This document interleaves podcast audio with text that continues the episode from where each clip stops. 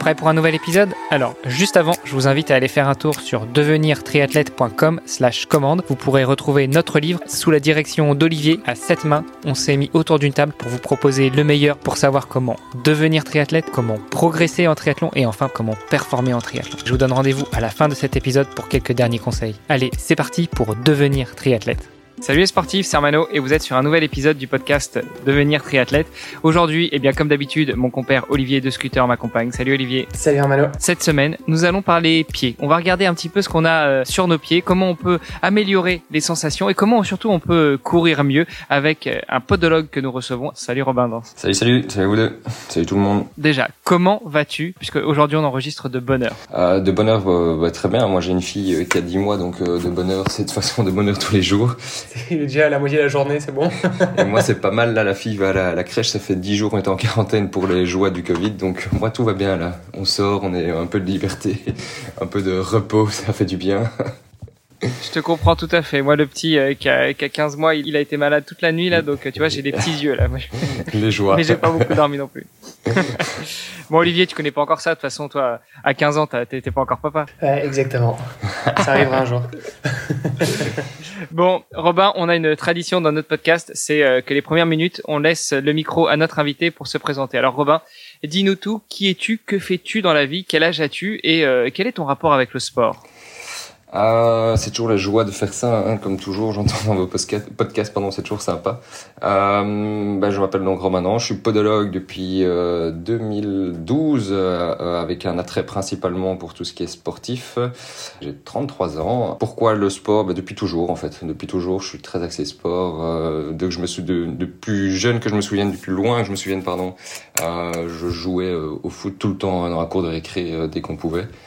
Euh, Après, j'ai fait du hockey pendant euh, pendant pas mal d'années, pendant 9 ans, euh, non plus même, Euh, pendant oui, oui, plus ou moins 9 ans, jusqu'à un bon niveau.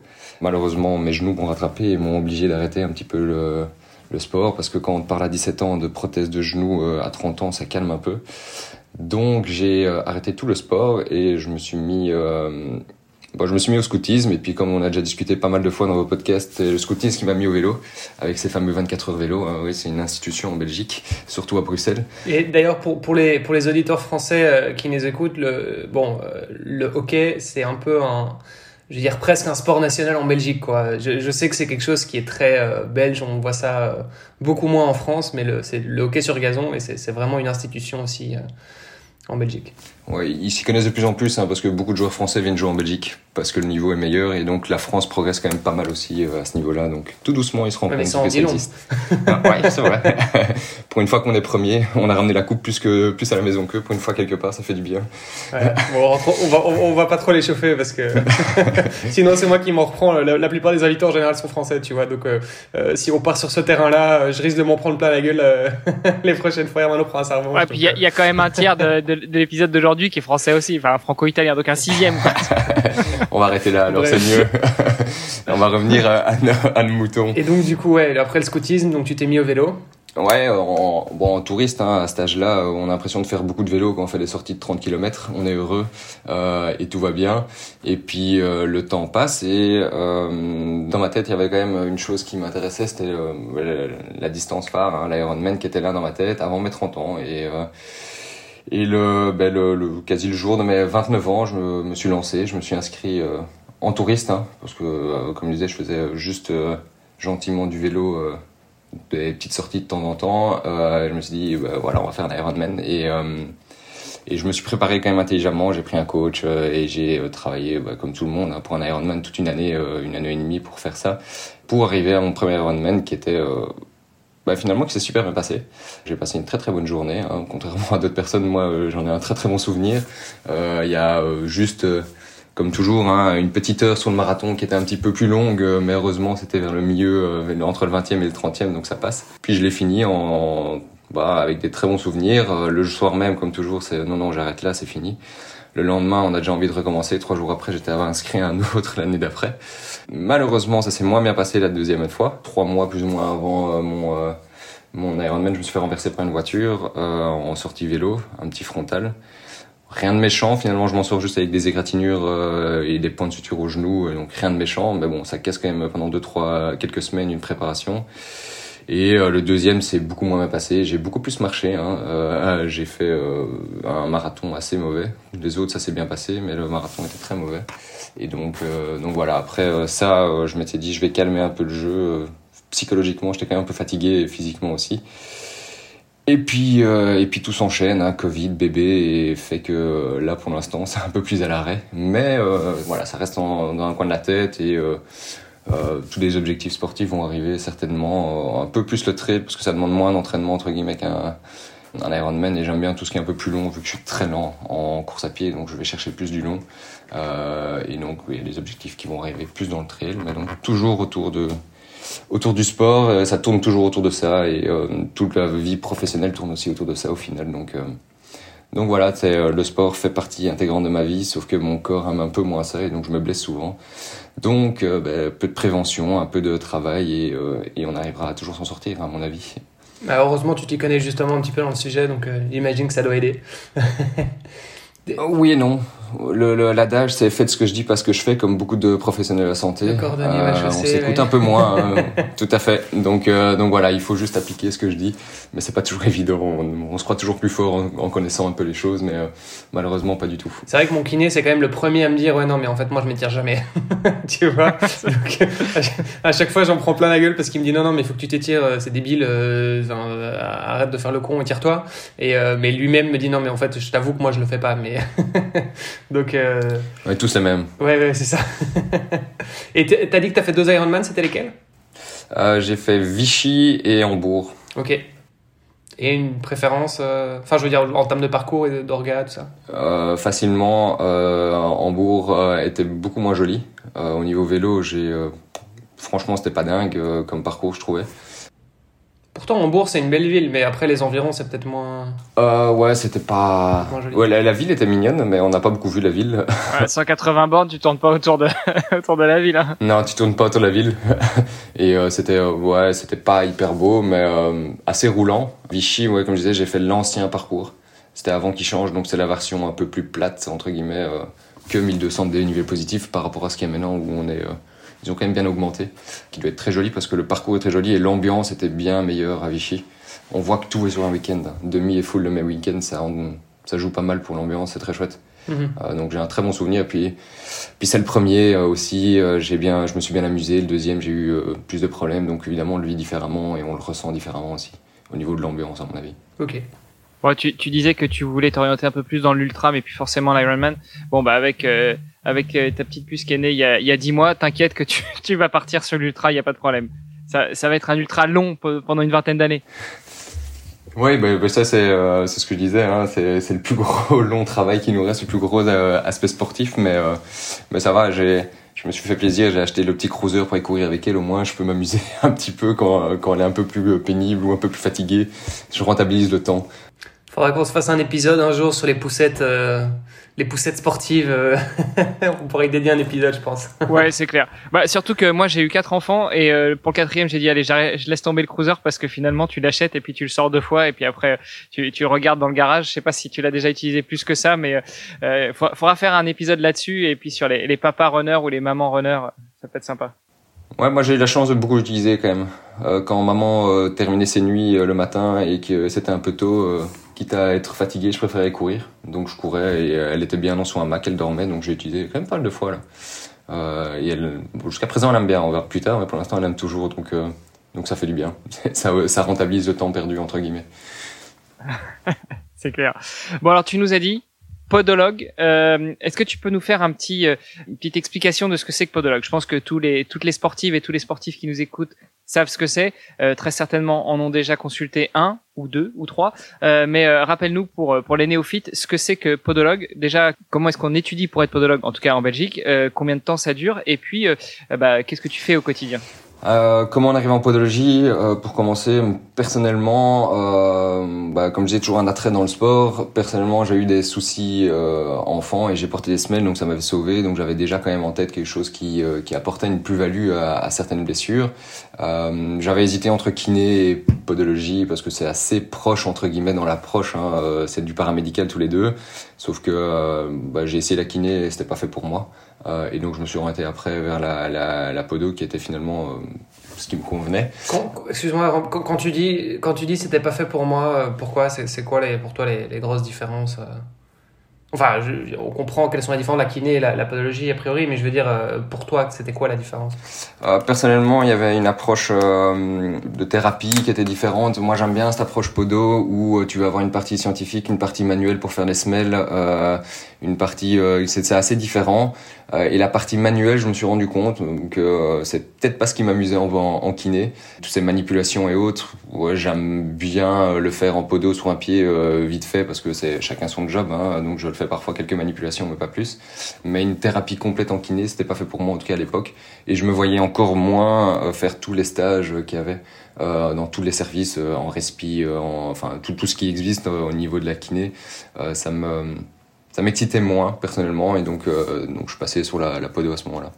Bon ouais, c'est très personnel. Hein, ça restait la, la, kiné pour moi, comme beaucoup de gens quand ils commencent les études de kiné, c'est la kiné sportive, il existe que ça, et les autres on connaît, mais on n'a pas du tout envie d'y toucher, parce que tout ce qui est trauma et autres, c'est chouette, mais, euh, mais sauf que dans le cursus, évidemment, on voit tout, et euh, ça m'excitait moins de faire ces stages et autres, donc, euh, donc j'ai, bifurqué un petit peu vers la podo qui est un cursus très semblable au final. Hein. Dans, la, dans, dans la formation, enfin je sais en kiné en tout cas, t'es amené à faire euh, des dissections, des trucs comme ça. C'est le cas aussi en tu t'as fait ça aussi? En kiné, t'as dissection, mais que quand tu fais euh, à l'UNIF en Belgique. T'as pas ça en question haute école, t'as euh, très peu. J'ai fait en première kiné, on a fait, mais c'était sur des rats. Pourtant, je l'ai pas fait, mais je l'aurais bien fait, parce que c'est tous ceux qui l'ont fait, on le dit quand même au niveau euh, apprentissage, au niveau compréhension du corps, c'est quand même vachement bien parce que on visualise vachement bien tous les tissus quand on parle d'un muscle, et tu vois ce que c'est un muscle. Quand on parle d'un fascia, tu vois ce que c'est un fascia. On parle de plein de choses et donc ça te permet de vraiment prendre conscience de toutes les parties du corps et de vraiment euh, appréhender de manière beaucoup plus importante, euh, enfin appréhender en tout cas de, de, de savoir comprendre ton corps de manière beaucoup plus intéressante. Donc, mhm. ça n'existe pas beaucoup en formation euh, continue de, des dissections, donc euh, parce que c'est quand même assez compliqué euh, de se dire on va faire des dissections, mais euh, je pense que ça se présente. J'irai peut-être une fois voir ce que c'est parce que c'est vachement intéressant. Mhm. Mais mais t'en as pas en podo chez nous. on s'axe beaucoup moins là-dessus. c'était pas possible déjà. bah ça, enfin, il y a un gros boom maintenant, mais à l'époque on n'avait pas beaucoup de monde. C'était une petite, c'était assez récent comme profession en Belgique en tout cas. Ça faisait une dizaine d'années que ça existait au niveau des euh, de la formation, euh, donc c'est pas énorme. Donc voilà, ça a peut-être évolué depuis, hein, mais euh, ça c'est une bonne question. Je sais pas ce qui se passe maintenant, à part que il y a un gros boom. Et beaucoup de Français viennent, chez, viennent en Belgique, comme souvent, pour les études. Comme pour le hockey. Paramédical, médical. ouais. Ils viennent chercher le bonne chose. Le hockey sur gazon, hein, précisément. Ouais, vous sur gazon, évidemment.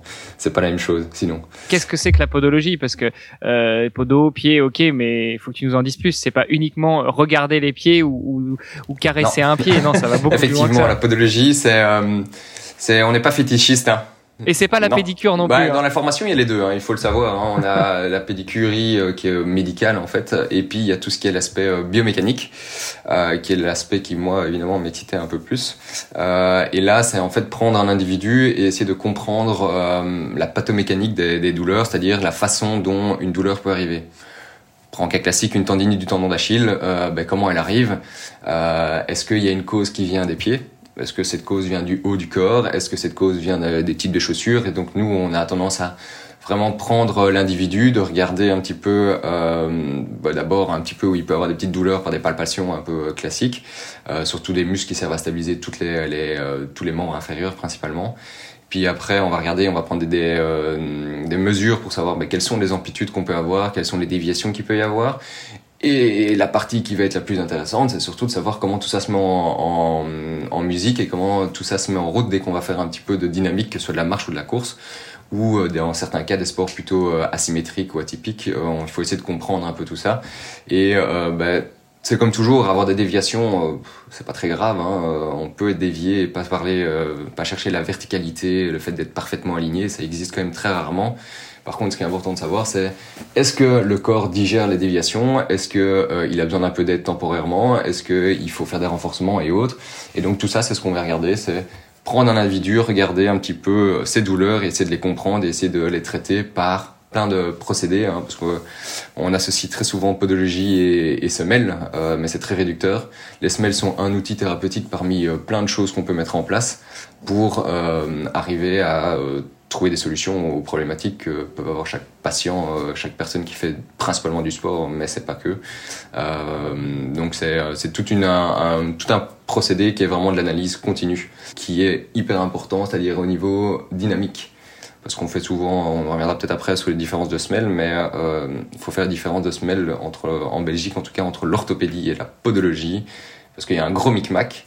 Et l'orthopédie c'est euh, très statique et la podologie c'est très dynamique et donc on travaille complètement différemment. Enfin, ça vaut le coup de faire la différence parce que euh, pour des sportifs, ça joue énormément de plutôt partir vers un podologue qui va voir le mouvement et qui va essayer de le comprendre, plutôt que de regarder la statique parce que la statique, on s'en fiche un petit peu vu que c'est pas du tout la même chose que quand on bouge. Donc ça, c'est les grosses différences qu'il va y avoir. Et comme je disais, la podologie ou le podologue travaille de manière euh, en général assez globale avec plusieurs personnes donc euh, il faut s'entourer d'un kiné, d'un euh, d'un ostéopathe, d'un orthopédiste ou euh, de tout ce qui va un peu autour parce que c'est une prise en charge globale. C'est rarement juste un conseil de on va chez le podologue, on sort avec des semelles, c'est fini. Il y a plein de choses qui gravitent autour et qui font qu'on arrive à solutionner toutes les pathologies qu'on peut rencontrer. Et, donc dans quel cas est-ce qu'il vaut mieux aller chez un orthopédiste par exemple? Ou dans aucun cas, et il faut toujours aller chez le podologue. le, principe, l'orthopédiste, euh, bah, c'est un, médecin qui euh, voit principalement tout ce qui est euh, pathologie de version est-ce que je peux opérer ou pas opérer. Donc c'est dans des cas, dans des traumatismes, dans des pathologies qui sont bah, qui traînent vraiment, où on a essayé pas mal de choses. Après, les orthopédistes vont renvoyer aussi chez des, podologues. Donc ça, ça arrive de plus en plus et on commence à comprendre l'utilité de la podologie. Mais entre un ortho et un médecin du sport, bah, l'ortho va être parfois un peu plus réducteur et un peu plus euh, aller directement à, à, une opération. Le médecin du sport va peut-être ouvrir ça un peu plus. Maintenant, c'est toujours, euh, bah, ça dépend de la pathologie, ça dépend euh, des problématiques et puis du, du, médecin, du professionnel de la santé chez qui on va, qui est plus ou moins ouvert, ça dépend. J'aurais tendance à dire pour tout ce qui est blessure tendineuse, musculaire et tout ce qui, tout ce qui s'ensuit, on va plus aller chez un médecin du sport qui va avoir cet aspect un peu plus être dynamique et tout le reste, j'irais peut-être plus chez un ortho qui va avoir tout ce qui, dès que ça merdouille un peu plus, euh, l'orthopédiste va quand même être un peu plus calé euh, au niveau insertion, au niveau fracture, au niveau tout ce qu'on veut, euh, déviation qui peut être vraiment compliqué et qu'il faut parfois opérer pour solutionner en tout cas. Oui, parce que quand, tu parles, quand on parle d'un ortho, c'est un, un, chirurgien orthopédiste, systématiquement. Toujours. C'est ça. Donc, lui, c'est son, son, métier. Quoi. Son métier, c'est de faire de la chirurgie. Donc, forcément, ils ont peut-être un petit peu plus tendance à, pousser vers, euh, vers ça. Ouais, c'est ça. C'est, euh, enfin, eux, c'est opérer et trouver des solutions. Et donc, ils renvoient chez plein de gens aussi. Mais leur business, si on veut, c'est pas le mot. C'est toujours dur de parler de business dans la santé. Mais c'est effectivement, c'est opérer, c'est remettre des articulations en état, c'est remettre des muscles qui sont détachés. Enfin, il y a plein de choses. C'est diminuer l'épaisseur d'un muscle. Donc, ouais, c'est un peu leur façon de, travailler. C'est vraiment ce point de vue-là, en tout cas. Ok, et tu parlais de médecin du sport, tu fais donc la distinction entre le podologue et le médecin du sport? Oui, on n'est pas médecin. Donc euh, oui, euh, il y a une grosse distinction euh, à faire parce que... Le médecin est généraliste et puis c'est pas le même diplôme aussi, tout. Non, c'est pas le même diplôme, mais un médecin généraliste va avoir un aspect très global sur tout ce qui est patho. Enfin, on est malade, on a un rhume, on a n'importe quoi, ou, plus grave, c'est, ça fonctionne très bien. Après, ils sont pas toujours tous à fait calés dans tout ce qui est euh, ben, problématique euh, sportive et donc dans tout ce qui est musculaire et, et articulaire et tout ce qu'on veut. Et donc là, bah, le médecin sportif, lui, va avoir cette formation qui permet d'avoir cette ouverture euh, là-dessus. Donc c'est la, la, différence qu'il faut faire entre médecin, médecin du sport, orthopédiste, ça c'est la version encore différente, c'est la partie chirurgicale. Euh, mais donc c'est ça les différences entre les trois. Et nous aussi, euh, on en voit souvent chez d'autres personnes quand il faut faire des examens complémentaires, parce qu'on n'est pas euh, médecin, donc on peut rien prescrire en Belgique. Je, en France non plus d'ailleurs. Okay. Et, et, alors pour compléter, parce que tu parlais aussi de pédicure tout à l'heure, bon alors il y a la pédicure, euh, je sais pas, tu vas faire ton, euh, tu vas te refaire tes ongles par exemple, enfin c'est peut-être euh, quelque chose d'un peu plus féminin, mais pourquoi pas pour les hommes. Mais, mais donc il y a le côté pédicure esthétique, mais il y a aussi un côté soin. Ouais. on apprend en fait nous effectivement en podologie, on sait effectivement couper des ongles comme une pédicure, sauf que c'est plutôt tout ce qui est soin. Donc si on va prendre au point de vue sportif des ongles incarnés, des ongles bleus, si on va prendre sur les traits les autres, quand on voit il y a souvent des podos qui sont là pour toutes les, les, grosses ampoules, les grosses affections de peau qui sont dues à mauvaises chaussettes, mauvais produits utilisés ou bah, la peau dit juste stop à ce moment-là. Et donc là, c'est des soins qui sont vraiment plus poussés et qui sont, euh, c'est des interventions, c'est pas chirurgical, mais c'est des interventions un petit peu plus poussées euh, qu'une euh, simple coupe d'ongle et, et, et puis c'est très bien, on lime un petit peu et ça suffit. Donc c'est ça la différence. Et dans la formation là, après, on peut tout faire ou choisir, c'est chacun a ses préférences. D'accord, donc ok, mais ça fait déjà pas mal de disciplines. Et alors, et à côté de ça, il y a, j'imagine, les esthéticiens ou esthéticiennes et ça, c'est encore un truc à part. Enfin, ça n'a rien à voir avec. Euh, ou bien il y a des gens qui font ce type de formation pour faire de l'esthétique Non, personne qui fait de l'esthétique en apodologie. Euh, il y en a qui font des, euh, des, soins et qui prennent de tout et qui font des simples coups d'ongle en tant que podologue, mais en général, c'est un peu plus poussé. et l'esthétique, c'est bien à côté. Et il faut aussi, ça fait beaucoup de choses, mais il faut aussi différencier les pédicures médicales qui sont encore différents de la podologie. Euh, pédicure médicale, c'est une esthéticienne qui fait une formation et qui veut euh, un peu plus médicale, mais qui n'a pas le backup que peuvent avoir des podos au niveau euh, vraiment euh, affection de peau et problématiques qu'il peut y avoir. Donc c'est un peu différent encore. Okay. Donc il y a un beau micmac qui se fait. Non, parce que je pense que dans le, le... Enfin, pour la plupart des gens, tu leur parles de pédicure, je pense qu'ils ont plutôt en tête justement l'esthéticienne qui va qui va euh, aller euh, faire les ongles ou quoi. Enfin, tu vois, j'ai l'impression, en tout cas, euh, c'est à ça que pensent les gens en général. Euh, ouais, mais ça, il y a un peu les deux. Hein. non, non, à tort, mais c'est juste que ça dépend. Euh, je dirais toujours, moi, il n'y a pas de problème particulier chez une esthéticienne qui sait où elle doit s'arrêter, c'est très bien. Il y a un peu plus de soucis, on parle des ongles incarnés il y a des Étiennes qui le font bien et d'autres qui le font beaucoup moins bien. Et donc voilà problème réel problème vaut mieux au moins une fois passer chez un euh, podo qui fait des soins pour voir un peu ce qu'il en est euh, et pas avoir trop de, problématiques. Et après si c'est un simple soin on peut retourner chez, euh, une esthéticienne mais euh, c'est un peu tout ça. Ok, bon bah c'est intéressant en tout cas, ça, ça, mérite, ça méritait de d'éclaircir un petit peu, je dirais, toutes ces, différentes dénominations. on va peut-être faire un schéma euh, explicatif euh, avec les grandes différences. Euh, et il faudrait qu'on revienne aussi après sur, les, sur le trail et sur les pertes d'ongles. Moi, c'est un truc qui me fout un peu les boules. J'ai jamais perdu un ongle suite à une grosse course ou quoi. Après, je, je fais pas non plus de l'ultra trail de malade. Est-ce que c'est possible de faire de l'ultra trail sans perdre ses ongles? Déjà et et, euh, et, qu'est-ce qu'on fait pour éviter? Enfin tu vois en, en, grande partie les, les problèmes d'ongles comme ça euh, sont dus à des micro-traumatismes répétés donc c'est un peu si tu prends euh, je sais pas tu sautes dans un mur bah, tu peux avoir un ongle bleu si maintenant tu fais des tout petits coups bah, qui sont répétés bah, ton ongle va fatiguer et donc c'est le même principe donc bah, comment t'évites? Bah, t'évites principalement en achetant une chaussure à ta pointure, euh, voire comme toujours un peu plus grande. Hein. Euh, on prend normalement, alors on va parler euh, à une pointure, une pointure et demie, généralement plus en course à pied parfois plus en trail. Euh, si on prend euh, des euh, ultra trailers, euh, tu peux prendre jusqu'à deux, deux pointures et demie en plus. Euh, ça dépend des modèles, ça dépend de plein de choses. Deux pointures et demie, c'est énorme, quoi. Ouais, j'avais, je sais plus c'était quoi les différences, mais François Dan, il avait quand même, je crois, deux pointures et demie en plus sur ses ultras en plus. Bon après, c'est François Dan, il a ses chaussures sur mesure de chez Salomon, donc c'est encore différent. Mais il a, il a bien d'espace devant. La seule chose, tu pourrais courir avec rien devant euh, ou avec 50 pointures plus grandes devant. La seule chose, c'est qu'il faut lever un peu plus les pieds euh, et prendre l'habitude parce qu'évidemment, c'est plus long. Euh, donc, tu risques plus vite de cogner. Mais euh, je casse un mythe aussi. C'est pas parce qu'on fait des longues distances que les pieds s'agrandissent. Hein. Euh, parfois, on l'entend, c'est faux. Les pieds s'élargissent, ils gonflent, mais ça ne, grandit pas. Donc, c'est pas parce qu'on fait de la longue distance que tout d'un coup, on va prendre une pointure. Et donc, c'est principalement, si on a nos ongles bleus, c'est laisser de la place devant bien serrer euh, le, pied. Il y a des types de lassage qui permettent d'attacher un peu plus l'arrière-pied, qui permettent de le maintenir un peu plus et donc ça bouge un peu moins sans devoir euh, cadenasser ton pied et le saucissonner.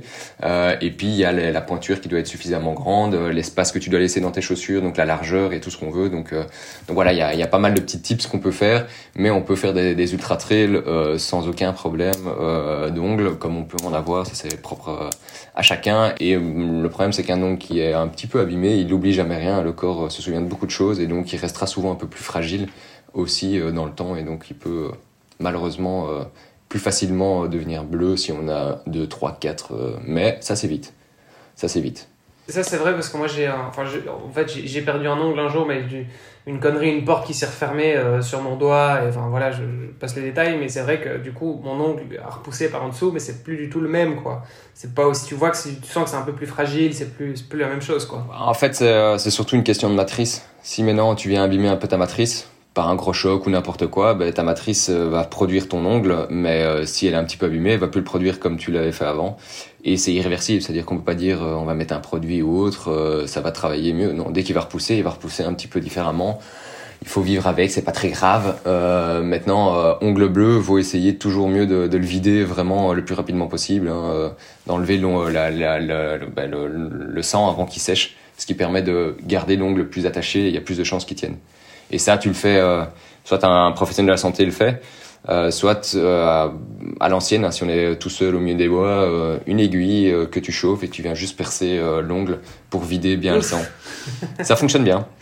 Alors je, je l'ai déjà fait, je l'ai déjà fait, ça fait mal, c'est pas super agréable. Et puis euh, quand t'es, quand alors c'est souvent, il paraît-il, euh, euh, plus fréquent chez les hommes que chez les femmes, mais quand euh, tu supportes pas trop les piqûres, t'as vite tendance à tourner. C'est possible, ouais, il faut, bah, il faut s'arrêter au bon endroit. Hein. Il faut pas appuyer, il faut pas enfoncer la moitié de l'aiguille dans l'orteil, mais mais ça fonctionne bien et ça soulage tout de suite. Hein. Ça peut sauver. bon, on va prendre des randos ou des, des longues sorties, ça peut les sauver. Après, en ultra trail, normalement, si c'est le cas, il y a quand même des l'organisation prévoit souvent des, des, gens qui peuvent le faire. Donc ça marche mieux parce qu'on ne doit pas le faire nous-mêmes et euh, c'est plus facile. On n'est pas obligé de regarder. Mais, euh, mais c'est vraiment intéressant de, de connaître cette petite astuce en tout cas. Moi, j'ai beaucoup de mal. Hein. Enfin, je, je, fais des grimaces là, mais parce que c'est le genre de truc. Moi, les ongles qui se retournent, les trucs, ça me, ça me dégoûte un peu. Et donc, euh, c'est vrai que euh, rien que cette idée là, l'aiguille, bah, si tu te lances dans l'ultra trail dans ton sac, il faut que tu mettes une aiguille et un briquet comme ça. Euh, ouais, ouais, non, mais tu vois là tout de suite, tu m'as, tu m'as, tu m'as un peu refroidi là. Je crois que je vais rester sur le triathlon pendant un moment. Ou le vélo, tu vois, c'est bien le vélo. Ouais, le vélo, ouais. c'est vrai que euh, quand on tombe en vélo, on fait, on fait pas tout. ouais, bah, à la limite, je préfère une bonne chute à vélo, tu vois. Et est-ce que, est-ce que c'est, est-ce que c'est lié à la, euh, je sais pas, à ta santé? Enfin, tu vois, souvent on dit que des ongles cassants, c'est parce que t'as pas pris assez de vitamine B ou, euh, euh ou, de, ou, du fer, du enfin, je sais pas, alors tu, tu me diras c'est quoi exactement. Mais est-ce que du coup c'est lié à, ça, peut-être à l'alimentation aussi? Tu peux avoir des ongles qui potentiellement sont plus faibles à cause de ça? Tu peux toujours, hein, c'est comme tout. Hein, euh, si euh, tu as des carences dans n'importe quoi, tes muscles vont être plus faibles, ta santé va être plus faible, et donc bah, tes ongles, ça fait partie de ton corps, c'est exactement la même chose. Mais c'est comme toujours, c'est plus cassant, mais si t'as pas de traumatisme euh, et t'as pas de choses qui viennent les, les, embêter, tu vas pas avoir tes ongles bleus, tu vas pas avoir de problème à ce moment-là. Donc euh...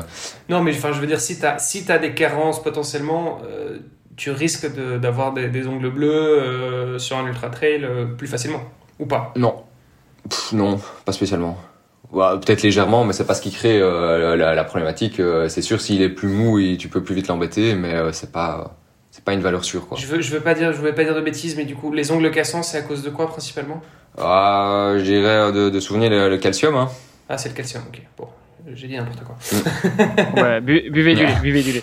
Euh, je voudrais revenir un petit peu sur la, la podologie parce que, euh, notamment la podologie sportive, tu l'as dit, euh, vous essayez d'analyser un petit peu les pathologies, enfin les déséquilibres qui pourraient poser problème justement parce que tu l'as rappelé aussi, hein, c'est pas parce qu'on a un déséquilibre que on va on va marcher de travers ou on va se casser en deux ou peut-être même qu'à la limite, euh, bah, c'est pas grave, notre corps s'est habitué comme ça, mais euh, la, la, difficulté, notamment dans la podologie sportive, c'est que finalement, vous allez devoir analyser ça non seulement en statique, mais aussi euh, en mouvement. Et en mouvement, ça va être en marchant, en courant, en lancement, en courant plus moins doucement et en courant plus vite. Donc ça rajoute un petit peu de difficulté dans votre métier? Oui, de difficulté, oui et non, parce que c'est ça qui fait aussi le, le piment des choses. Mais c'est euh, vrai qu'on est euh, on est basé vraiment la, statique, on la regarde parce que c'est intéressant de savoir les petites déviations qu'il va y avoir et les prendre en compte pour l'analyse, mais ça reste quand même euh, la, la dynamique euh, sans dynamique. un podologue qui ne fait pas d'analyse dynamique, a priori, ne s'appelle pas un podologue parce que tout est basé là-dessus. Tout est basé sur l'analyse du mouvement et effectivement, tu l'as bien dit, c'est euh, juste essayer de voir si euh, le mouvement qui est créé, les déviations qui sont présentes, est-ce qu'elles créent un problème ou pas? Et pas juste dire on a les pieds plats, euh, attention, euh, on va devoir porter des semelles et on se blesse à cause des pieds plats. Un pied plat, ça veut rien dire. Déjà, est-ce qu'on est caucasien, africain? Les, les, Africains ont souvent un pied un peu plus de type un peu plus plat. c'est comme ça, c'est physiologique, c'est c'est génétique. Mais est-ce que c'est problématique? Bah non, on peut être champion du monde de marathon euh, avec euh, un pied plat, ça pose aucun souci. Si on parle de triathlon, euh, un de ceux qui a une pronation, parce que c'est le mot que tous les tous les coureurs aiment bien citer, donc le mouvement du pied qui s'affaisse un peu vers l'intérieur. Euh, un triathlète qui est pas trop mauvais a priori et qui a une pronation très très importante, on peut le nommer, c'est Vincent Louis. Euh, a priori, il sait courir. Pourtant, ses pieds, quand on les voit, on a la moitié des gens peuvent se dire il va se casser quelque chose. Ben non, il est habitué, il est entraîné, il est renforcé, il fait des exercices pour que euh, il puisse utiliser ses pieds sans problème. Et euh, force est de constater qu'il arrive quand même plus ou moins à performer euh, avec ses déviations. Donc c'est pour ça que prendre une déviation, ça veut rien dire, c'est juste l'analyser et comprendre. Il faut essayer de toujours remettre ça dans le contexte et remettre ça un petit peu dans ce qu'on fait. Et tu parlais par exemple de la course à pied plutôt lente ou plutôt rapide. Euh, on va prendre un cas qui est quand même assez fréquent, c'est euh, on arrive ben, dans cette période ici hivernale. Qu'est-ce qu'on fait? Ben, C'est la période où on travaille le fond, euh, principalement parce que c'est souvent à ce moment-là qu'on le fait. Mais qu'est-ce qu'on fait? On va courir plus lentement parce qu'il faut écouter son cœur et donc on va courir avec des battements plus bas, donc on va courir plus lentement. Et à ce moment-là, on perd notre technique et donc on se blesse un peu parce que notre technique dynamique qu'on va avoir euh, quand on va courir à vitesse course ou euh, un peu plus haut au niveau des pulses, euh, bah, elle, est, elle est plus stable, elle est plus correcte pour le corps. Et puis dès qu'on va passer sur du lent, on pense plus à rien parce qu'on s'embête parce que c'est lent et on court complètement différemment et là on vient se blesser. Et donc c'est pas une, problématique de de, de, déviation haute, c'est juste la technique qui vient se perdre un petit peu, et donc il faut juste retravailler un peu cette technique, même quand on court lentement, pour pas se blesser. Donc c'est pour ça qu'il faut analyser effectivement en fonction du cas, ben, euh, ben, ce qui fait euh, la course lente ou rapide entre guillemets, euh, le type de chaussures qu'on vient mettre en fonction des chaussures de tri, des chaussures de, de route, des chaussures de tri et autres. Donc c'est c'est un peu un ensemble. Donc oui, c'est une complexité, mais c'est ce qui fait tout son charme aussi et d'avoir des constellations qui se ressemblent pas du tout d'une personne à l'autre. Sinon, sinon ce serait toujours la même chose. Ce serait quand même assez dommage de se dire ben, voilà toi, tu viens, ben, tu appliques ces deux trois euh, ces deux trois petites techniques et puis on n'en parle plus. Non, chacun est différent, chacun adapte euh, en fonction de sa morphologie et de sa façon de courir et donc euh, donc il faut toujours chercher un petit peu. Et, et, quand tu parles de technique en course lente, ça ressemble à quoi? Logiquement, ta technique en course lente est la même que la technique en course vitesse course ou vitesse rapide ou n'importe quoi. Sauf que au plus. Ah, c'est les éducatifs hein, quand tu fais quand tu quand tu enfin c'est les trucs que tu fais en euh, en, échauffement, quoi, je veux dire, avant ton. Euh, c'est ça que tu la technique? Les talons aux fesses, euh, lever les genoux. Euh... Ouais, c'est penser à toutes tes, euh, tes, techniques classiques. Alors, on est d'accord que euh, à partir du moment où tu vas aller plus lentement, tu vas quand même avoir une technique qui sera moins dynamique que si tu vas faire un sprint et il n'y a pas de secret. Mais tu dois garder une certaine logique. Et donc, si ton pied est dynamique quand tu cours de manière en vitesse course, elle doit être, il doit être aussi un minimum dynamique quand tu vas être en vitesse de, en EDB, endurance de base. Et elle est d'autant plus dynamique quand tu dois être en sprint. Mais tu peux pas passer du, du tout au tout et de passer d'une technique où tu es euh, t'es bien gainé, t'es bien aligné à un, légume qui court euh, ou un spaghetti qui court et qui va plus dans tous les qui va dans tous les sens. C'est là que tu vas te blesser et c'est euh, c'est principalement une des grandes causes de blessures chez beaucoup de gens qui ont dit ah ben c'est vrai, je viens de passer dans, une période, mon coach m'a dit de courir plus lentement et ça coïncide parfaitement avec le moment où j'ai commencé à avoir des gènes, des douleurs. Bah, c'est juste qu'ils ont, ils ont juste changé un peu leur technique. Donc il faut essayer de garder un espèce de parallèle, mais si on prend euh, la fréquence de pas, euh, tu vas quand même perdre une dizaine de pourcents quand tu vas courir euh, plus lentement que si tu vas en vitesse de course. C'est logique, tu peux pas être exactement le même à 100%, mais tu dois essayer de t'en rapprocher et d'essayer de garder une certaine structure et une certaine logique dans la chose en tout cas. Et un truc pour ça que m'a toujours dit mon entraîneur, c'est que finalement, bah, toutes les techniques de course, tous les exercices, tous les, euh, toutes les, les, gammes, enfin appelons-les comme on veut, et ben déjà on les fait à vitesse lente, parce que effectivement, euh, pour pouvoir euh, imprégner le mouvement, pour pouvoir intégrer le mouvement, bah il y a rien de mieux que de le faire lentement, et comme ça, euh, tu accélères un petit peu le rythme et, et tu vas acquérir cette technique de course. Et puis ça t'évitera effectivement d'avoir une technique de course à vitesse rapide et puis une technique de course plus dégradée ou, ou même peut-être plus attentionnée à vitesse lente plutôt que qu'à d'autres allures. Et, et tu l'as dit aussi tout à l'heure, ça va changer suivant le type de terrain, le type de chaussures, le type de distance, etc. Comment est-ce que vous faites, vous les podologues, pour évaluer tout ça? Parce que quand tu as un rendez-vous avec un, un patient, d'ailleurs on dit un patient ou un client? Un patient? Patient, client, c'est au Québec. ok. Euh, donc quand, quand tu as rendez-vous avec un patient, bah, tu l'as pas, tu l'as pas pendant trois heures, tu vas pas le faire courir pendant trois heures sur un tapis et puis tu vas pas lui faire changer de chaussures à chaque fois. Donc comment est-ce que vous arrivez à évaluer tout ça et comment est-ce que par, par exemple pour les semelles, eh ben, tu vas réussir à faire des semelles plutôt pour euh, des chaussures de trail et puis plutôt des semelles pour des chaussures euh, de route parce que bah, dans trois mois il y a un marathon et puis dans six mois il y a un ultra trail. Il y a toujours la question effectivement, c'est qu'on voit un patient pendant une heure Enfin, en tout cas, moi, c'est une première consultation, c'est une heure. Euh, il y a une analyse qui est euh, sur tapis parce que c'est le plus facile d'analyser. C'est euh, et puis, enfin, il y a, y a, une redondance qui est plus facile pour pouvoir comprendre le mouvement. Parfois, ce qui est intéressant, c'est si la pathologie arrive, que ce soit en trail ou autre, mais après X temps, mais dire au patient, ben on se voit ok, mais on se voit aller courir une heure avant et on se voit après parce que la fatigue musculaire va s'installer et donc on sait que ça arrive à ce moment. Il y a plus de déviations qui peuvent arriver à ce moment-là et on peut avoir une personne qui court super bien la, la première demi-heure, trois quarts d'heure et puis après une heure, ça se dégrade complètement parce qu'il fatigue.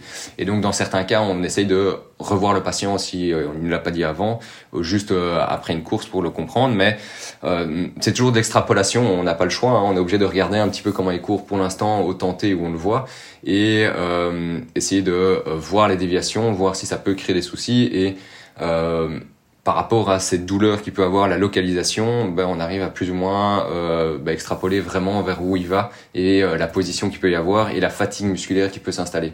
Donc ça c'est c'est tout un jeu. Alors il y a, on n'est pas euh, toujours à 100% de, de, justesse parce qu'effectivement euh, si il a des douleurs juste en descente en trail, ben, c'est différent que si c'est sur du, du bitume, sur du plat plus ou moins. Mais quand c'est des, des, des cas particuliers, on va prendre le trail en descente c'est souvent pas un problème, oui, un problème de pose de pied, mais on va pas faire des semelles juste pour une descente. Euh, c'est vraiment sur l'ensemble, c'est la fatigue qui peut s'installer avant, et c'est euh, plus une technique alors qu'il faut adapter euh, dans la descente. Euh, on va prendre le cas d'une descente, tu prends, euh, bah, essayer peut-être courir avec des bâtons pour ralentir un petit peu, pour essayer d'amortir un peu les chocs. Si on n'en courait pas avec, euh, bah, puis après il y a tout ce qui est choix de chaussures, mais c'est des cas particuliers. Hein. La course à pied, c'est la course à pied. Après, le trait, il a des contraintes. Ouais, puis t'en as pour les descentes, t'en as beaucoup par exemple qui sont euh, qui, sont euh, qui ont une foulée médio-pied ou avant-pied et puis en descente qui vont talonner et ce qui fait que bah, sur de l'ultra trail tu tapes une descente tu, tu descends 1000 mètres sur sur 12 bornes bah 12 bornes à talonner alors que tu as l'habitude d'être avant-pied ou médio-pied c'est pas pareil quoi. Non, c'est un peu différent évidemment mais c'est alors là, il faut le remettre dans le contexte et essayer de, de, de, de trouver des solutions par rapport au contexte. Euh, mais euh, on ne sait pas faire une semelle pour euh, euh, pour la montée, une pour le, le milieu quand c'est du plat et une pour la descente, c'est impossible. Ah, mais ce serait pas mal ça, Olivier. Tu peux noter ça dans les, les produits à développer sur Ana. T'appuies sur un bouton, t'as un type de semelle qui sort au fur et à mesure de, du type de terrain. Ce serait pas mal, hein, mais ça serait vraiment compliqué. Si tu y arrives, tu m'appelles. Je peux peut-être mettre des billes dedans dès le départ, mais ça risque d'être compliqué. Mais mais c'est c'est vrai que c'est euh, c'est toujours une question de on se base sur euh, la version la plus courante qui est euh, la course à pied sur du plat. Après on va choisir en fonction. Et ça peut arriver c'est pas encore arrivé souvent mais dans certains cas on peut si c'est vraiment galère on peut tester des, des, moments sur en terrain. Mais c'est quand même assez compliqué à, mettre en place d'aller courir si c'est vraiment une pathologie de de trail. Moi en général comme je peux pas le faire personnellement en cabinet ça m'arrive parfois d'envoyer ça chez un, euh, un, un kiné euh, qui, euh, qui court spécialisé en course à pied ou un personal trainer qui est vraiment basé là-dedans et qui fait l'analyse en terrain lui. Et puis après, on, on, voit un peu ce qui se passe pour voir s'il y a un lien ou par rapport à ce qui a été dit ou pas. Mais personnellement, c'est vrai qu'en podo, c'est compliqué d'aller tester sur terrain réellement. Ça serait bien, mais ça demande beaucoup de temps et beaucoup d'organisation pour faire ça. entre deux patients, c'est un peu compliqué. Donc donc ça, ça se met moins bien, mais euh, on se base vraiment sur, euh, sur ce qu'on voit en cabinet et on essaye de comprendre par rapport à la patho, euh, si à la douleur et autres, s'il y a un lien déjà comme ça et les déviations, est-ce que sur du long terme ça peut créer des douleurs ou pas? Alors, tu l'as dit, tu te bases sur un instant T, et puis euh, tu essayes parfois d'adapter avec des semelles, mais on peut pas avoir des semelles qui s'adaptent à tout. Par contre, tu l'as dit aussi, les semelles, c'est un des outils que vous utilisez les podologues pour euh, résoudre les, les, problèmes, les pathologies que rencontrent euh, vos patients. Qu'est-ce que tu as comme autre euh, éventail de solutions dans ta dans ta besace pour pouvoir justement aider un, un ultra trailer qui va te dire bah ouais j'ai mal, je sais pas après après 10 heures de course je commence vraiment à avoir mal et puis alors là les descentes c'est c'est horrible. Alors évidemment il y a pas mal de techniques de course mais quels sont les autres outils que vous avez à disposition? Nous en podo on va on va se baser plus comme tu dis c'est la technique de course qui joue beaucoup, euh, revoir au niveau euh, musculaire aussi, hein, parce que euh, on parle d'ultra trail, on sait que je sais pas le pourcentage, mais euh, la très très très très grande majorité des abandons sur euh, trail, c'est des par blessures musculaires en général, une fatigue musculaire, une déchirure, à, côté des chutes hein, qui sont autre chose de, de à ce niveau-là. Mais et donc c'est vraiment voir au niveau musculaire et tester si maintenant c'est vraiment une galère après un certain temps. Ben, il faut voir le, la force du muscle et c'est souvent un petit déficit musculaire qu'il qu'il faut retravailler à ce moment-là.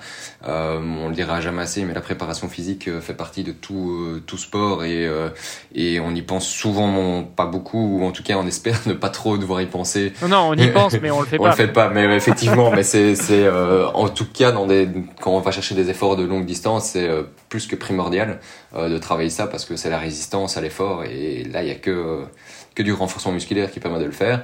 Euh, après, euh, c'est euh, principalement basé sur ça, sur du long, hein, parce que euh, après 10 heures, on en parle, c'est c'est technique de course et renforcement musculaire, à trouver des adaptations, trouver des, des, des façons d'essayer d'éviter la problématique qui peut y avoir, comme je dis, l'utilisation de bâtons, l'utilisation de d'une de, autre technique de descente pour essayer de minimiser l'attaque talon si c'est un, un, dû à ça, essayer de ralentir un peu plus sur la descente si dans certains cas ça trinque un petit peu plus musculairement et euh, c'est toujours des groupes musculaires qui travaillent évidemment différemment et donc bah, il faut les travailler différemment aussi.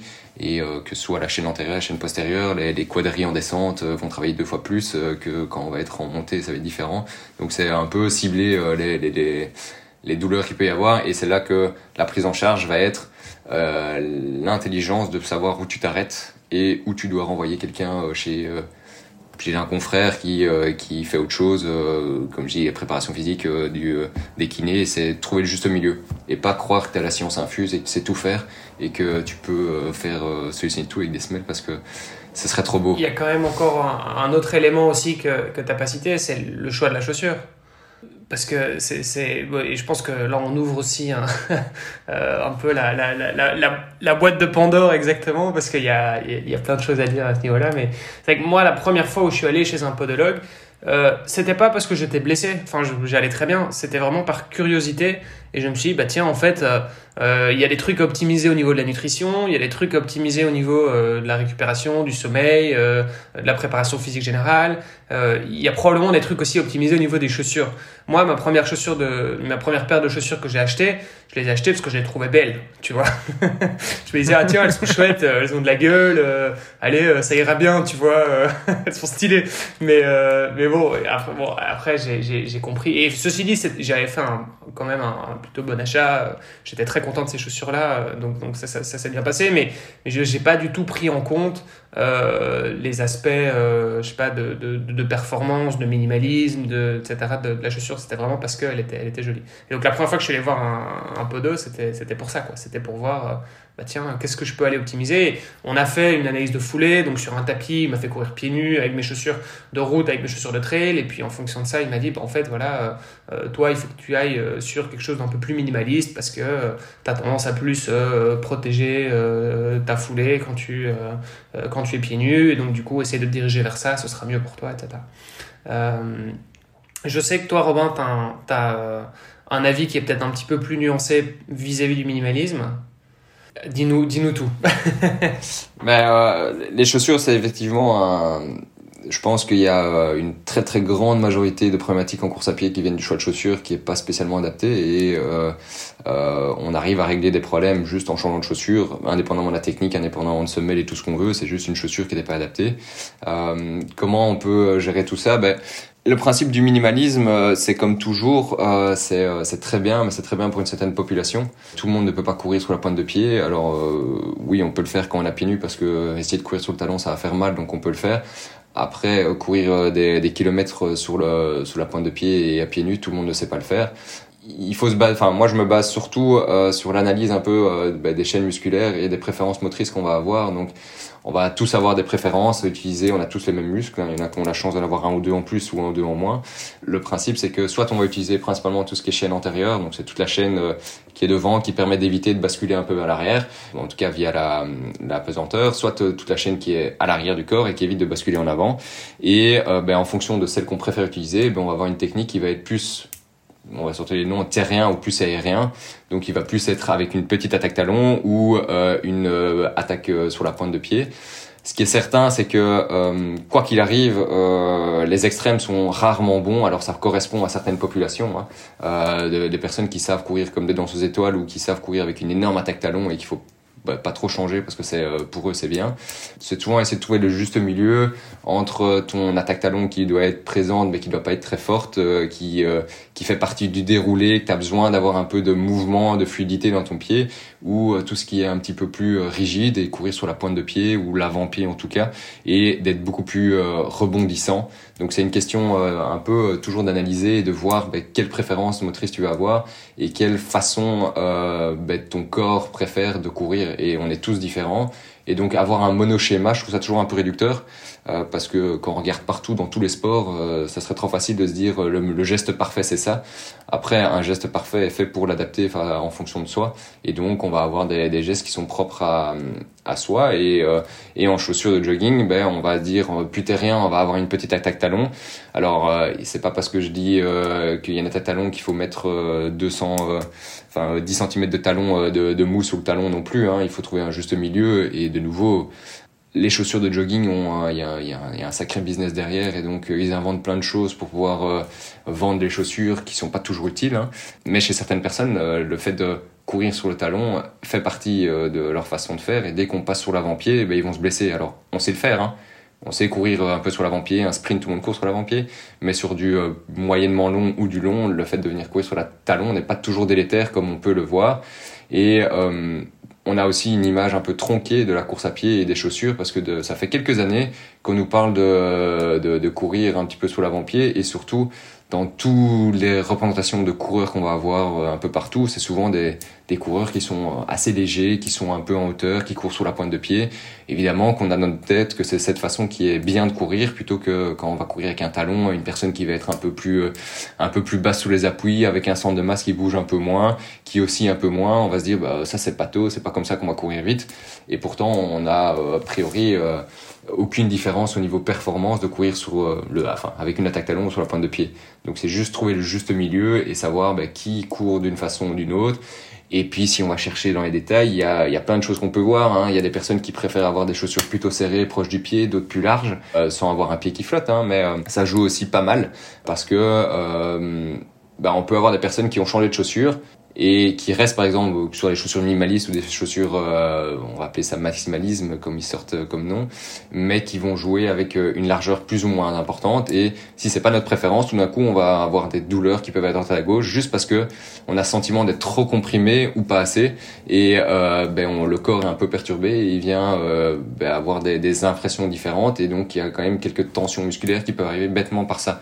Donc oui, le choix de chaussures a un rôle euh, hyper important et euh, c'est tous les petits tests qui nous permettent de voir lequel est le mieux pour qui et si on est encore sur une chose, une chaussure minimaliste euh, en général, à part quand on est bien, enfin minimaliste ou autre, hein, quand on est bien habitué, qu'on fasse un sprint ou qu'on fasse un, un Ironman, enfin un marathon, on choisit pas les mêmes chaussures en général parce que la fatigue musculaire n'est pas la même non plus.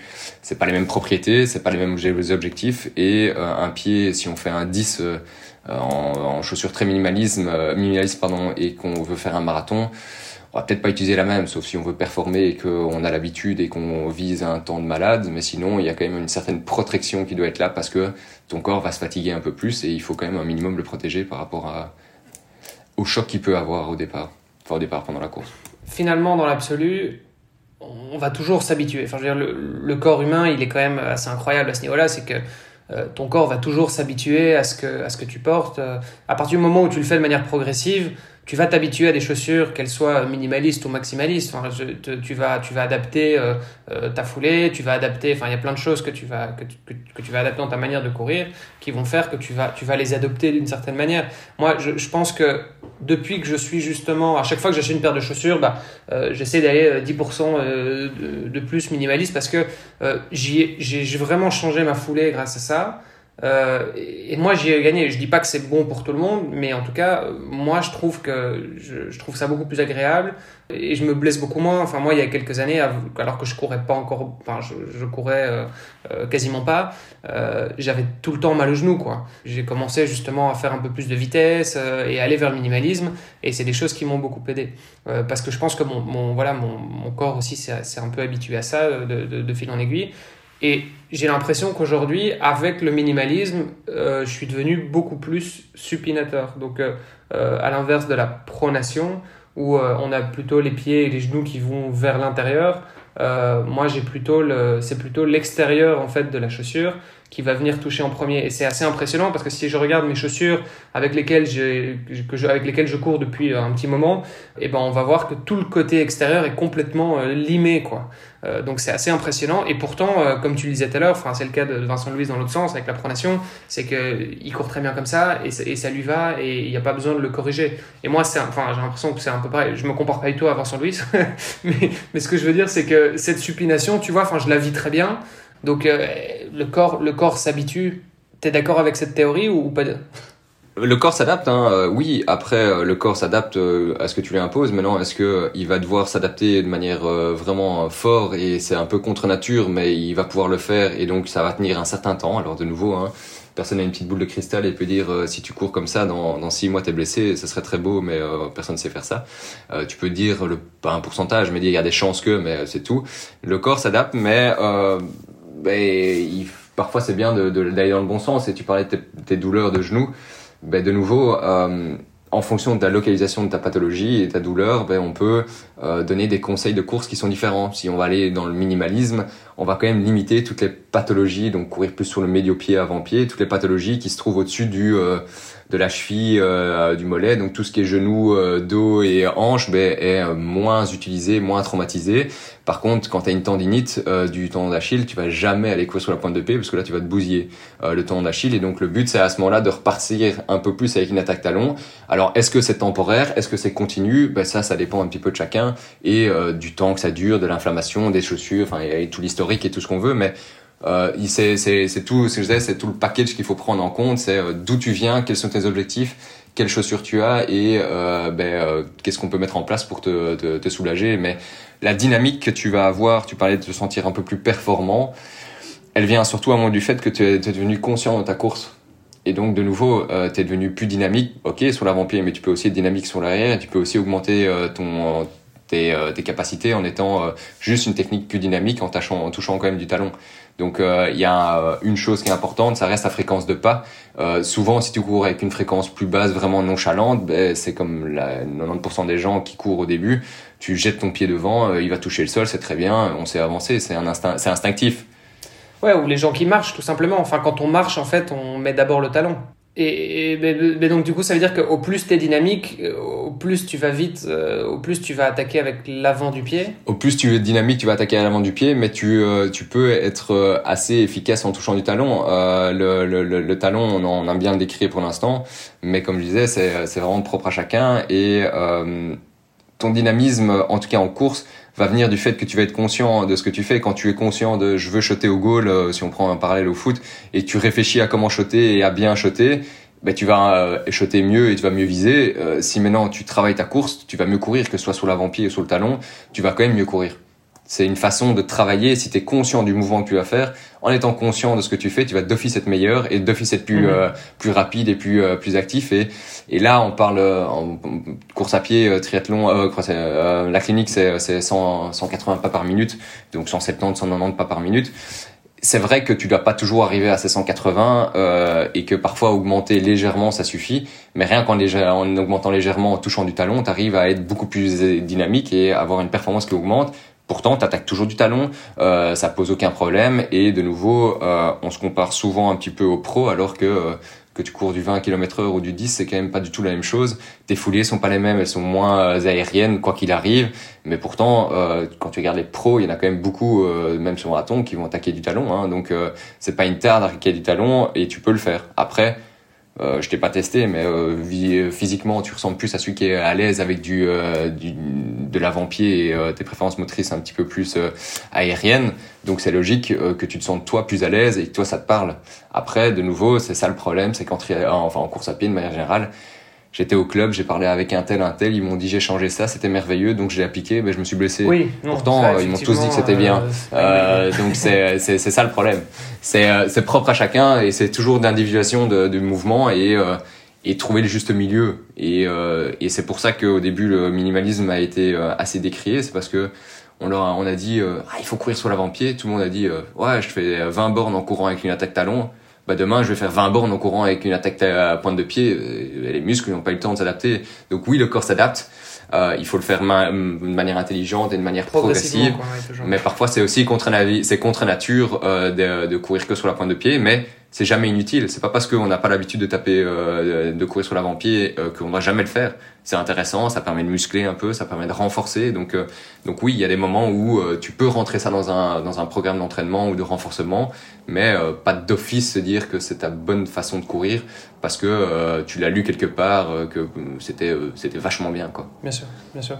Et, et dans, parce que dans l'absolu, il y a, y a, quand même, tu sais, ce bouquin qui a fait un carton Born to Run. Euh, né pour courir de Christopher McDougall, la clinique du coureur de Blaise Dubois aussi que tu as cité tout à l'heure, euh, qui, qui, est passé d'ailleurs sur le, le podcast, euh, je crois que c'était au mois de juillet, donc pour ceux que ça intéresse, allez réécouter les épisodes, c'était hyper intéressant. c'est eux, ils ont plutôt tendance à dire le corps humain, en fait, finalement, la chaussure, elle est apparue assez récemment dans l'histoire de l'humanité, quoi. Euh, C'est-à-dire qu'il y a, euh, il y a pas si longtemps que ça, nos ancêtres, bah, ils marchaient pieds nus, ils couraient pieds nus euh, tout le temps. Et donc, eh, enfin, génétiquement et, au niveau, enfin, au, niveau du squelette, euh, notre pied, il, fondamentalement, il, il, a, il a pas énormément changé en quelques siècles. Euh, c'est des choses, en général, ça prend un peu des, millénaires et il y a un peu un, mismatch un, gap, si tu veux, entre l'évolution et donc le, corps humain et les le progrès technologique. Et euh, c'est un peu le cas, par exemple, des. Euh, on, cite souvent les dents de sagesse, tu vois. Les dents de sagesse, c'est un truc qui sert à rien. on n'en a plus besoin aujourd'hui. Pourtant, à l'époque, on en avait besoin parce qu'on mangeait de la, viande crue, parce que euh, voilà, on avait un type de, de, de, cuisine et d'alimentation qui était très différent. Euh, et donc aujourd'hui, il y a des trucs un peu au niveau de notre corps, on se dit, bah, en fait, ça, c'est des trucs dont on n'a plus besoin.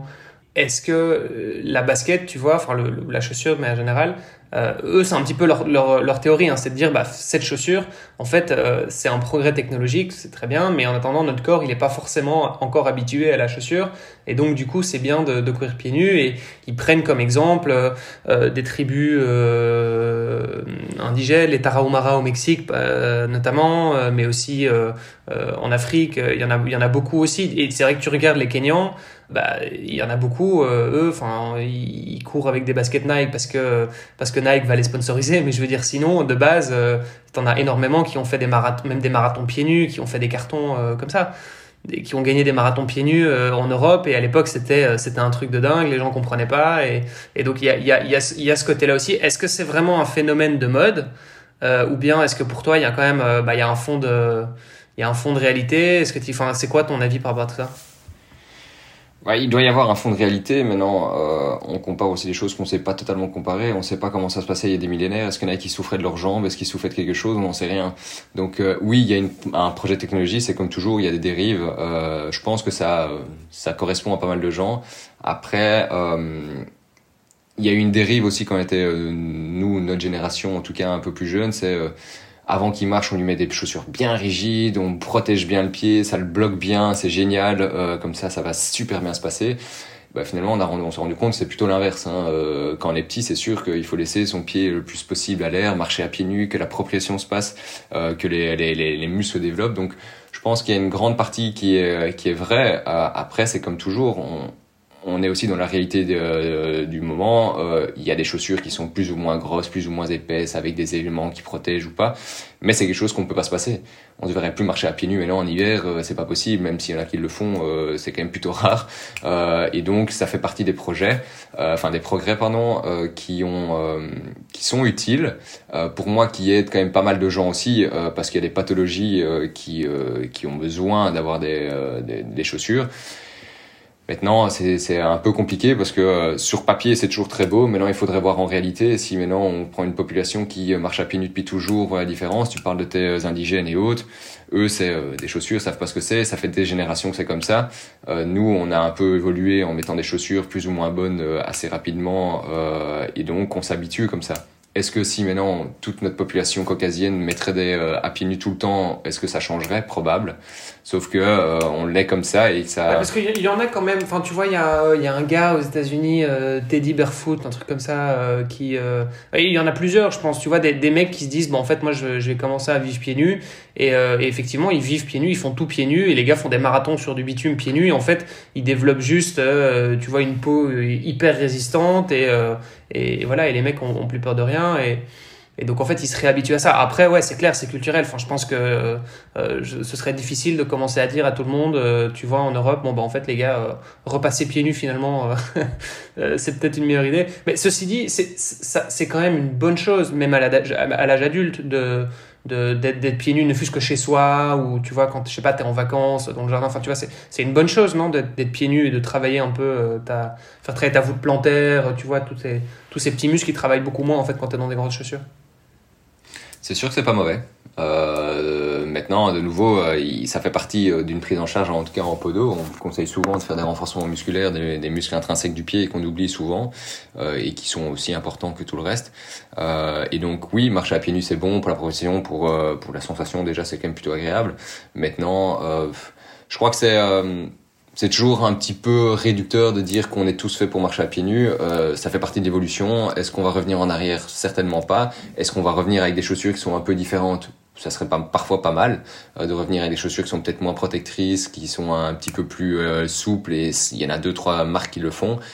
Maintenant, est-ce que ça correspondrait à tout le monde? Euh, Actuellement, c'est sûr que non. Après, sur du temps, peut-être, mais on n'a pas assez de retours pour ça. Et il y a des études et c'est toujours des études, c'est bien, mais c'est fait sur une population qui est quand même plutôt restreinte.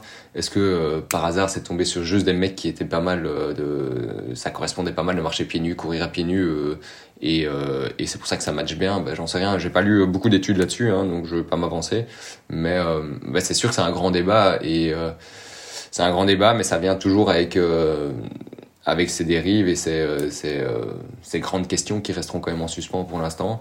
Et il faut être sûr, c'est que la, la, enfin, la, science avance quand même pas mal à ce niveau-là et on a quand même de plus en plus d'études et donc peut-être qu'on a des réponses plus tard. Mais, euh, mais c'est jamais mauvais en tout cas de le faire un peu. Après, un peu et beaucoup, c'est différent. Mais je pense que ça, c'est quelque chose qui est effectivement important de préciser, c'est que voilà, c'est nuancé. Euh, c'est pas noir ou blanc. Euh, et la clinique du coureur, d'ailleurs, le, le, fait aussi assez bien. Enfin, je veux dire, ils, nuancent euh, leurs propos. Ils disent voilà, ben, en fait, nous, ce qu'on vous dit aujourd'hui, bah, peut-être que 80% sera faux dans quelques années parce que voilà, les études ont changé et, voilà, on ne connaît pas encore tout sur le corps humain. je crois qu'on connaît encore très peu finalement sur le corps humain et donc on a encore plein de choses à découvrir. Quoi. Ouais, puis ce que Blaise dit très bien, c'est que, et c'est ce que tu as rappelé Robin, c'est que finalement la meilleure technique de course à pied, ça va être celle qui t'évite les blessures. C'est sûr. Changer une technique qui fonctionne bien, on peut l'améliorer et autres, mais euh, à part si on cherche pas une performance, hein, euh, changer quelque chose, c'est toujours un risque. Alors est-ce que c'est bon ou pas, j'en sais rien, mais euh, tant que ça va bien, effectivement, et qu'on cherche pas à gagner euh, les JO, c'est pas toujours intéressant de vouloir tout changer parce qu'on a entendu que c'était bon. Et finalement, comme je disais, il y en a plein qui sont blessés en changeant, et il y en a quand même certains, une partie de la population qu'on doit dire, en tout cas nous en cabinet, bah désolé, vous avez peut-être la sensation que c'est merveilleux de courir sur l'avant-pied alors que vous attaquez du talon, c'est ce qu'il vous faut. Il va falloir revenir un peu en arrière, essayer de pas revenir où vous étiez tout au départ. Hein. il y a toujours des justes milieux, mais parfois il faut revenir vraiment en arrière parce que ok, je performe plus, c'est merveilleux. Mais si je me blesse, est-ce que c'est ça que j'ai envie de voir? Bah non, j'ai envie de trouver un juste milieu. Et la blessure, finalement, c'est une partie de performance. C'est pouvoir s'entraîner, pouvoir se courir, euh, c'est bien. Et donc il faut, euh, il faut trouver le juste milieu. Et donc euh, le, le, changement, ça a du bon quand c'est utile. et parfois, il faut mm, faire un peu marche arrière parce que c'est en fait contre nature. Et là, on se blesse. Et c'est pas l'idée enfin c'est pas l'idéal c'est pas le but de, de, de, changer une technique en tout cas. Ou de chaussures ou de ouais en fait le, le, le, changement ou en tout cas le nouveau entre guillemets quand tu apportes un nouvel élément euh, dans ta routine d'entraînement c'est clair que c'est un risque à chaque fois. Euh, et moi c'est systématique. Dès que j'ai une nouvelle paire de chaussures je sais que euh, je sais que ça va être compliqué euh, pendant un moment. Le temps que la chaussure se fasse à mon pied quoi euh, surtout que alors, je sais pas si c'est spécialement moi ou je... ou que ton pied se fasse à la chaussure. Ouais, enfin t'as peut-être un peu des deux, mais c'est quand même plus la chaussure qui s'adapte, je crois. Mais mais euh, euh alors je sais pas si c'est moi qui ai un pied un peu chelou, euh, mais euh, j'ai l'impression d'avoir des orteils qui sont quand même assez prononcés. Moi c'est un truc si pour toutes mes vieilles chaussures, tu as un trou au niveau du gros orteil euh, et tu as l'arrière le, au niveau du talon qui est défoncé. Euh, donc voilà, c'est peut-être moi qui ai des pieds un peu spéciaux ou bien qui prend des chaussures trop petites, je sais pas. Mais, euh, mais en tout cas, c'est un truc, c'est à chaque fois pareil. Et effectivement, moi, dès que j'ai de nouvelles chaussures, je sais que je vais avoir des cloches. C'est impossible de faire une course avec des nouvelles chaussures parce que je, vais souffrir. Je vais... Il faut vraiment que je les, que je les, je les, je habitue un petit peu. Et souvent aussi, on a tendance à dire qu'une une paire de chaussures, c'est à peu près 500 km de course. Euh, moi, à chaque fois, je les utilise beaucoup plus que 500 km, tout simplement parce que je suis bien dedans, quoi. J'ai pas envie de, tu vois, de, recommencer cette boucle, de dire, attends, je viens de m'habituer à ma chaussure, ça y est, je suis bien dedans, euh, j'ai pas envie de changer tout de suite, quoi. Qu'est-ce que t'en penses toi bah, Déjà, faut que tu les fasses tourner tes chaussures. Faut que tu les fasses tourner. Oui, oui bien sûr. Non, non, mais j'en ai. cours tous les jours avec les mêmes. plusieurs pour laisser reposer, le, euh, tu vois, pour que la semelle récupère, etc. Voilà, donc euh, euh, ça, ça, je le fais, mais, mais je veux dire, voilà, moi, les limiter à 500 km, j'ai du mal. Alors, je perds probablement un peu d'amorti. Euh, euh, c'est bien ça, Robin? De quoi Ou c'est mal Les laisser bah, plus de 500 bah, km de, de garder des chaussures pendant, je sais pas, sur 1000 km ou plus bah, Ça est déjà une chaussure type racing et une chaussure d'endurance, c'est déjà pas la même durée de vie. après, il y a des kilomètres, c'est fait. donner des kilomètres, c'est toujours compliqué parce qu'on les use différemment chacun. Euh, moi, je pars du principe que tant que ça va bien, c'est que a priori, euh, on peut continuer avec. Le jour où on se pose des questions euh, parce que les sorties, on n'a rien changé, on commence à avoir des petites gênes à droite à gauche, des petits mots qui arrivent alors qu'on n'avait rien avant, ben, c'est peut-être le moment de changer les chaussures sans commencer à s'exciter, et dire là, qu'est-ce que j'ai, aller voir plein de spécialistes et autres. Autant d'abord changer de chaussures, mais faire 2000 km avec une paire de chaussures, c'est quand même pas souvent un peu trop. Mais c'est une question de, de, de sensation et tant qu'on se blesse pas, a priori, c'est que c'est pas mauvais. Dès qu'on commence à avoir euh, des petites euh, gênes à droite à gauche, c'est quand même bien d'y penser, en tout cas, de, de, de changer de chaussures. Mhm. Oui, donc les 500 km, c'est pas un truc. Euh... 500, c'est quand même. Euh, là, on est. C'est pas dans le marbre, quoi. C'est pas gravé dans le marbre. C'est jamais marqué dans le marbre. Hein. C'est très commercial à côté. Hein. il faut bien se baser autour de quelque chose pour avoir une idée d'eux, mais. Oui. mais c'est très très réducteur dire tous les 500 km de changer de chaussures et au niveau de tes trous, au niveau du, de l'avant-pied, c'est parce que euh, normalement c'est quand tu as la phase oscillante, donc quand tu ramènes le pied, ben, ton orteil va se relever un peu. Ton, euh, ton euh, long fléchi, extenseur de la luxe pardon, va se relever. Et donc tu viens frotter un petit peu au-dessus. Et donc c'est pour ça que ça s'use.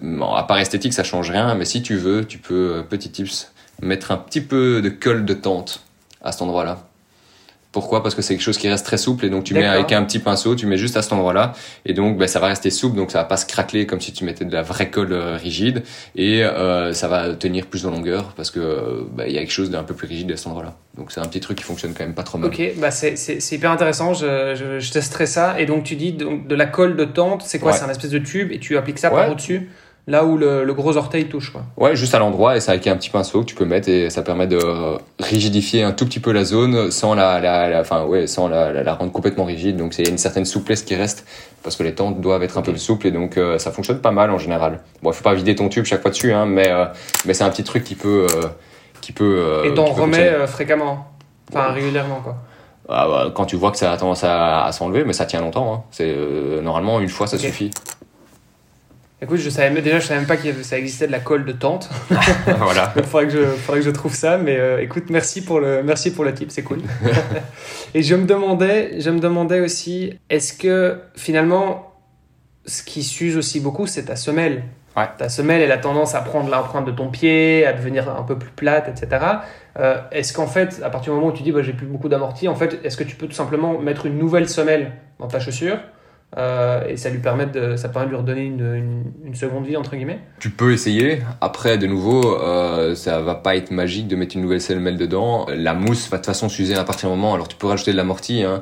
Déjà, l'amorti, euh, il y a des, y a des meilleures semelles d'amortissante que d'autres. Hein. Euh, pas les citer, mais il y a les semelles Ironman qui sont très chouettes. C'est des grosses semelles bien lourdes en gel qui sont pas spécialement très agréables à porter parce que ça alourdit complètement la chaussure et qui donnent surtout de l'instabilité.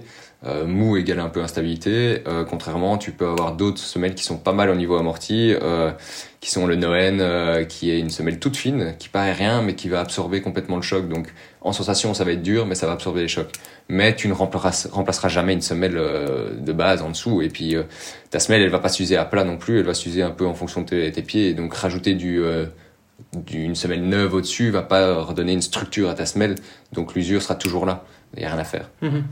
Ouais, ok. Et tu mentionnais tout à l'heure les, les chaussures euh, justement minimalistes. Euh, euh, je pense notamment au Vivo Barefoot, mais enfin il y a plein d'autres marques. Hein, mais ce, ce, genre de chaussures, est-ce que c'est quelque chose, c'est quelque chose que tu recommandes aussi pour la vie de tous les jours? Enfin, je veux dire sans, sans parler dans les entraînements, hein, mais pour je sais pas même marcher, enfin pour mettre tous les jours, est-ce que tu, tu recommandes ce genre de chaussures?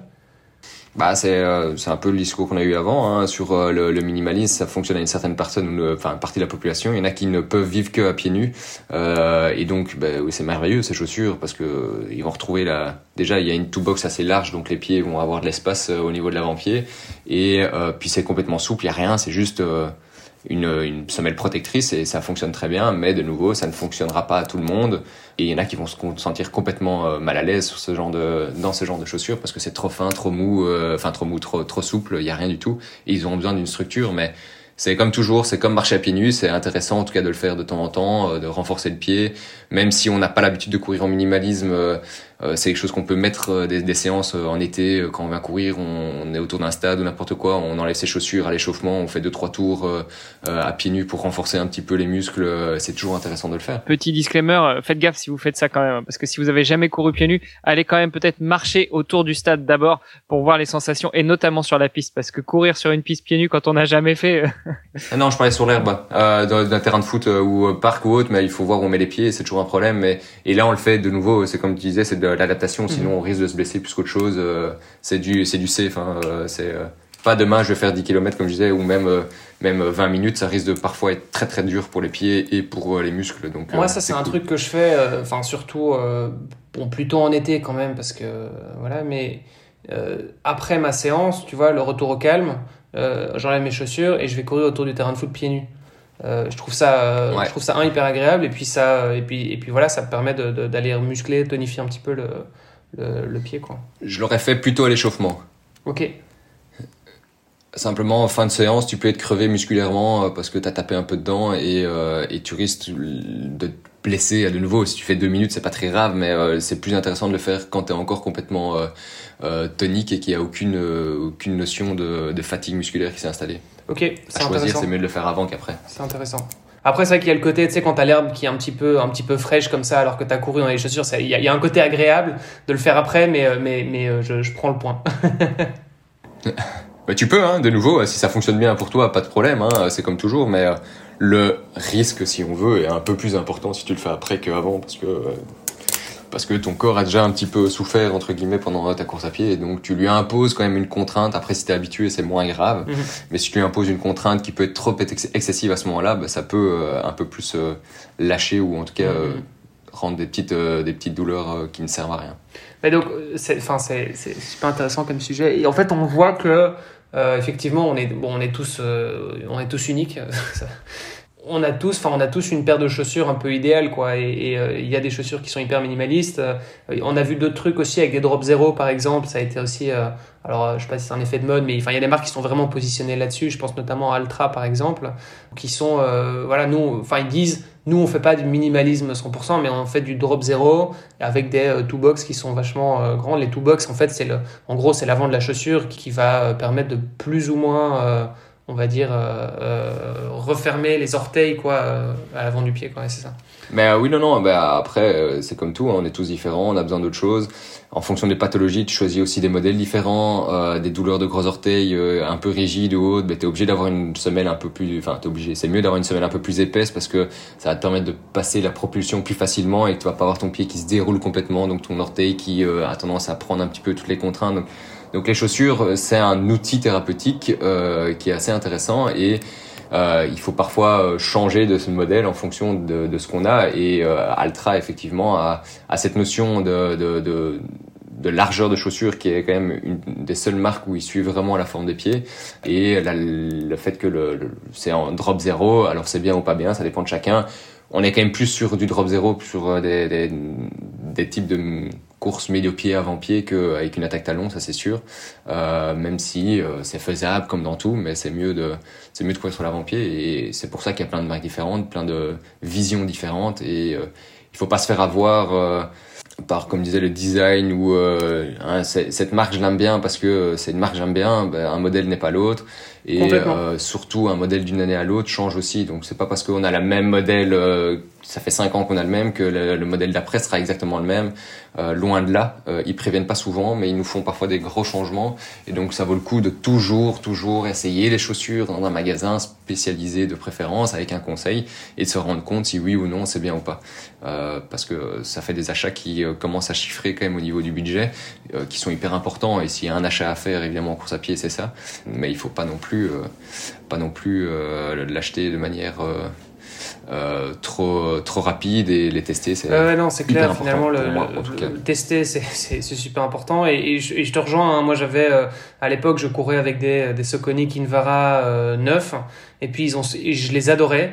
Euh, c'est celles que j'avais achetées justement pour le look parce que voilà je trouvais qu'elles étaient jolies. Mais sans, sans trop savoir. Et au final j'étais très content. Sauf que après ça je me suis j'ai voulu en racheter. Il y avait plus la 9 il y avait la 10 et la 10 j'ai trouvé ça horrible quoi et même au niveau de la taille, ça avait changé. Enfin, je veux dire, la, j'avais l'impression que la pointure, ils avaient changé le, le, guide des tailles. Enfin voilà, c'était euh, c'était pas forcément une bonne expérience. Et donc du coup, depuis, j'achète plus, euh, j'achète plus de Kinvara quoi. donc. Euh... Ouais, ils sont revenus en arrière. Hein. Bon, ça restera euh, différent de ce que tu achètes pour l'instant, mais ils sont revenus un peu en arrière et ils ont retrouvé la, rigidité qu'il y avait à l'époque. D'accord. C'est moins mou que ça a été pendant un certain temps, donc euh, ils ont fait un peu marche arrière. Ok, bon bah c'est bon à savoir. Je suis revenu sur Kinvara, moi. Vrai euh, donc D'accord. donc voilà, ouais, j'étais comme toi, jamais les durs et je suis revenu un peu sur Kinvara, donc il y a moyen. Il faut les retester même. Mais L'épisode n'est ni sponsorisé par Soconi, ni par Altra, ni par qui que ce soit d'autre, mais, mais, bon voilà, c'est, je pense que c'est important qu'on parle des marques aussi. Euh, en, voilà, en toute subjectivité évidemment. Mais, mais euh, en parlant des marques, tu trouveras toujours des équivalents dans les marques. Donc euh, après chacun ses préférences, mais un modèle tu trouveras l'équivalent qui sera un peu plus large, un peu plus, fin, un peu plus sensation rigide et haute. Donc donc c'est pour ça que quand on achète une chaussure, ça vaut la peine de tester plusieurs chaussures, les mettre au pied parce que euh, un conseil d'une chaussure c'est bien, mais on est tous différents, on a tous des sensations différentes, des ressentis différents, et donc il faut les mettre au pied, mais pas s'arrêter à j'ai une marque, euh, un modèle, comme on disait, je, je reste là-dessus ou j'ai entendu que euh, c'est merveilleux. Non, mm. il faut, faut juste les mettre au pied. Ouais. Ça reste la base. Ouais, et, et le, le c'est vrai que pour revenir sur les Ultras, enfin moi j'ai, alors c'est esthétiquement c'est pas forcément, alors je vais pas dire que c'est pas joli parce qu'en fait c'est hyper subjectif mais c'est juste qu'on n'est pas habitué. Euh, je veux dire, quand on achète des baskets de running, en général, c'est quand même un petit peu plus étroit au niveau de l'avant du pied. Euh, euh, ça donne un look peut-être un petit peu plus, allez, un petit peu agressif, quoi. là où tu achètes des chaussures style des Altra ou, même des, des Vivo Barefoot, enfin, tu vois, toutes ces chaussures avec une two-box qui est très large, euh, bah en fait, euh, ça fait ça fait un peu bizarre au début parce que tu as l'impression d'avoir des, euh, des un peu des palmes aux pieds. mais en attendant, mhm. moi je trouve, enfin pour revenir sur les Altra Escalantes moi que j'ai acheté, c'est des pantoufles quoi. Je me sens trop bien et d'ailleurs j'ai pas ces problèmes de, tu vois, de, au niveau du talon ça s'use pas, au niveau du gros orteil etc. Probablement parce que j'ai un peu plus d'espace et que voilà mon pied mhm. peut un peu plus bouger dedans quoi. Ouais bah c'est T'as trouvé chaussures à ton pied. Hein. Ouais, voilà. C'est ça qu'il faut se dire. C'est euh, simplement ça. C'est aussi bête que ça. C'est ça, c'est le cas de le dire. Après, effectivement, encore une fois, ça dépend des distances. Et donc, euh, typiquement, euh, pour aller faire du très court, c'est vrai que j'aime bien mettre encore mes, mes racers qui sont, euh, qui sont encore plus, bah, plus légers. Parce que finalement, ça, c'est un truc, je pense qu'il faut le dire aussi. Le, j'ai pas les chiffres en tête, mais le, je crois que, je sais pas, 10 grammes sur ta chaussure, ça représente limite 1 kilo en plus en termes de sensation, non? C'est un, T'as les chiffres, Romain? J'ai plus les chiffres en tête comme ça, mais c'est c'est surtout en consommation d'énergie. Oui, ouais. euh, il faut il faut le garder en tête que euh, on parle de beaucoup de choses. On adore parler du drop pour l'instant, alors que finalement c'est pas du tout le, le, point le plus important d'une chaussure. Euh, mais euh, le poids c'est vraiment euh, hyper important en termes de grande distance. on va pas y chercher du 2 grammes sur du marathon, mais c'est sûr qu'en consommation d'énergie c'est c'est hyper important et tu peux gagner quand même quelques quelques petites minutes sur du long avec des chaussures beaucoup plus légères. Quoi. Mm-hmm. Ouais. Rien que parce que ça te consomme moins d'énergie. C'est aussi simple. Ouais, c'est ça. Donc en fait, c'est, c'est, enfin, le, le, rapprochement qui est fait, c'est de dire, euh, voilà, autant de grammes au niveau des chaussures, bah, ça représente limite euh, un kilo si, si tu l'avais au niveau de la taille, quoi. Ouais, plus ou moins. Ok, bah écoute, on a fait un, un beau tour d'horizon. Euh, les chaussures à, à, lame de carbone, t'en penses quoi? Bah, c'est comme toujours, euh, c'est bon pour qui, pourquoi. le, le, carbone redonne l'énergie, c'est bien, mais ça donne de la rigidité, euh, beaucoup de rigidité, et donc tu peux avoir des pathologies qui sont liées à la rigidité de ta chaussure et qui servent à rien. Et de nouveau, faire du 10 à l'heure avec une chaussure avec du carbone, qu'est-ce qu'on s'en fiche euh, Ça va te donner euh, une impression peut-être, si on veut, de sensation de vitesse, mais il te faut une certaine vitesse pour avoir euh, ce retour d'énergie qui doit être présent. Et euh, c'est c'est à la mode, c'est très bien. C'est comme toute technologie, ça a du bon et ça a du moins bon. Et il faut pas, comme je dis, il y a y a quand même qu'une partie de, des, des enfin des, des coureurs qui vont vraiment trouver l'utilité. Toi, tu cours avec des semelles en carbone? Non? Pas du tout. Ok je suis trop lent. J'ai testé, hein. Euh, j'en ai testé euh, une ou deux. Bah franchement, ouais, j'ai trouvé euh, dès que j'arrivais à certaine vitesse, je peux plus dire laquelle parce que ça dépendait, mais ça devenait intéressant. Mais c'est une vitesse que je sais pas tenir sur du des distances de, de 5-10 km, donc ça n'a pas beaucoup d'intérêt pour moi de, de venir les avoir. Donc c'est c'est très à la mode, mais il faut faire hyper attention parce que de nouveau très rigide. Et la rigidité, ça fonctionne pour une partie, mais pas pour tout le monde. Et il y en a qui sont blessés juste parce qu'ils ont pris une chaussure avec du carbone, parce qu'ils avaient vu qu'un tel avait fait euh, une performance avec, et euh, ça ne leur correspondait pas. Et ils les ont mis euh, trois fois, ils les ont foutus à la poubelle, parce que c'était pas pour eux. Donc c'est quand même un gros investissement vu le prix. Ouais, parce qu'elles sont, ouais, c'est ça, elles sont quand même chères, quoi. Ah, elles sont très chères. Donc de nouveau, c'est c'est c'est un achat qu'il faut être, enfin faire de manière assez réfléchie et, et voir l'intérêt qu'on peut en avoir. Mais c'est euh, c'est pas le plus intéressant pour la très très grande majorité des, des, coureurs. Pour quelqu'un qui se pose un peu la question, euh, je sais pas, bon, il y a fatalement euh, pas mal de triathlètes qui nous écoutent, euh, qui se poserait la question est-ce que je dois faire cet investissement? Est-ce que ça vaut la peine? Est-ce que c'est bien pour moi? Qu'est-ce qu'il doit faire? C'est quoi les premières questions, je sais pas, les trois premières questions qu'il doit se poser pour, pour, pour prendre une décision? Bah, la question, euh, on peut se poser la question, c'est est-ce que un, j'en ai une utilité. Euh, de nouveau, je fais du triathlon, mais est-ce que je vise une méga perf euh, ou alors je vise juste de le finir? Ouais, A bah. priori, voilà, on se dit que c'est un triathlète qui, ok, d'accord. Non, non, mais ça, ça, ça joue. Mettons que, voilà, c'est un triathlète qui a envie de, qui a quand même envie d'améliorer un petit peu son chrono parce que. c'est quand même le cas de beaucoup de gens. ouais, bah, premièrement, alors, tu vas chercher quel type de foulée il va avoir. Avoir une attaque talon avec du carbone, tu vas quand même perdre une grande partie. Après, souvent le carbone est que sur la moitié antérieure euh, de la chaussure, donc tu, si tu viens vraiment dérouler, tu vas avoir une action qui est quand même assez tardive et c'est pas le plus intéressant. Est-ce que euh, euh, qu'est-ce qu'on peut sortir comme autre euh, question euh, Ouais, ça dépend de, de, du de la mobilité qu'on va avoir dans le pied aussi. Hein. Euh, si c'est complètement euh, souple et qu'on préfère avoir une chaussure souple, ben, ça sert à rien d'aller chercher euh, une chaussure rigide qui va pas être très agréable euh, et que tu peux trouver de nouveau juste en légèreté. Tu vas trouver ton bonheur dans d'autres chaussures qui seront plus dynamiques. Euh, et on parlait du carbone, mais il y a quand même de plus en plus de mousses qui sont en train d'être légères et qui redonnent l'énergie dans toutes les marques, hein, parce que c'est le gros boom. Maintenant, toutes les marques sortent leur carbone, mais ils sortent aussi leur mousse qui est beaucoup plus dynamique. Et finalement, j'ai pu, il faudrait que j'avais regardé une, une analyse de la de les, des Nike euh, les, les, les, je sais même plus les Vaporfly euh, je sais plus les combien mais les haut de gamme là euh, et L'avantage n'était pas spécialement le carbone, c'était surtout la mousse qu'ils avaient inventée, mais tout le monde retenait que le carbone. Euh, donc comme quoi, euh, c'est pas euh, c'est pas toujours parce qu'il est marqué carbone que ça fonctionne et que c'est bien. Et euh, et il faut euh, les, les, mousses sans le carbone. Enfin chez Nike, elles existent sans le carbone et elles sont un peu moins chères. Ça reste très cher, mais elles sont un peu moins chères et c'est déjà pas mal du tout comme retour d'énergie. Et tu vas pas avoir la rigidité qui va être dedans. Donc voilà, il y a, y a, quand même euh, ça qui est important aussi. Quoi. Un, des, un des points qu'ils mettent aussi en, avant, je pense, c'est que c'est une mousse qui te permet d'avoir quand même un, assez bon amorti, parce que c'est quand même assez... Pour le coup, on est mhm. plutôt sur des chaussures assez maximalistes, hein, on peut le dire, euh, mais qui en même temps est ultra légère. Quoi. C'est aussi ça le truc, c'est que, c'est, c'est que ça te permet d'avoir un gros amorti avec en même temps euh, un poids hyper correct. Ouais, mais c'est euh, c'est euh, l'avantage de ces chaussures plus que le carbone. Après, de nouveau, certainement que les pros ils vous envoient un intérêt euh, différent de, que nous, mais c'est la légèreté, le retour d'énergie et l'amorti. Et donc sur du long, ça va quand même te préserver un minimum tes structures et tu vas pas te dire après 5 km quand c'est sur marathon, purée, ça tape, j'ai mal partout, je vais avoir du mal à terminer.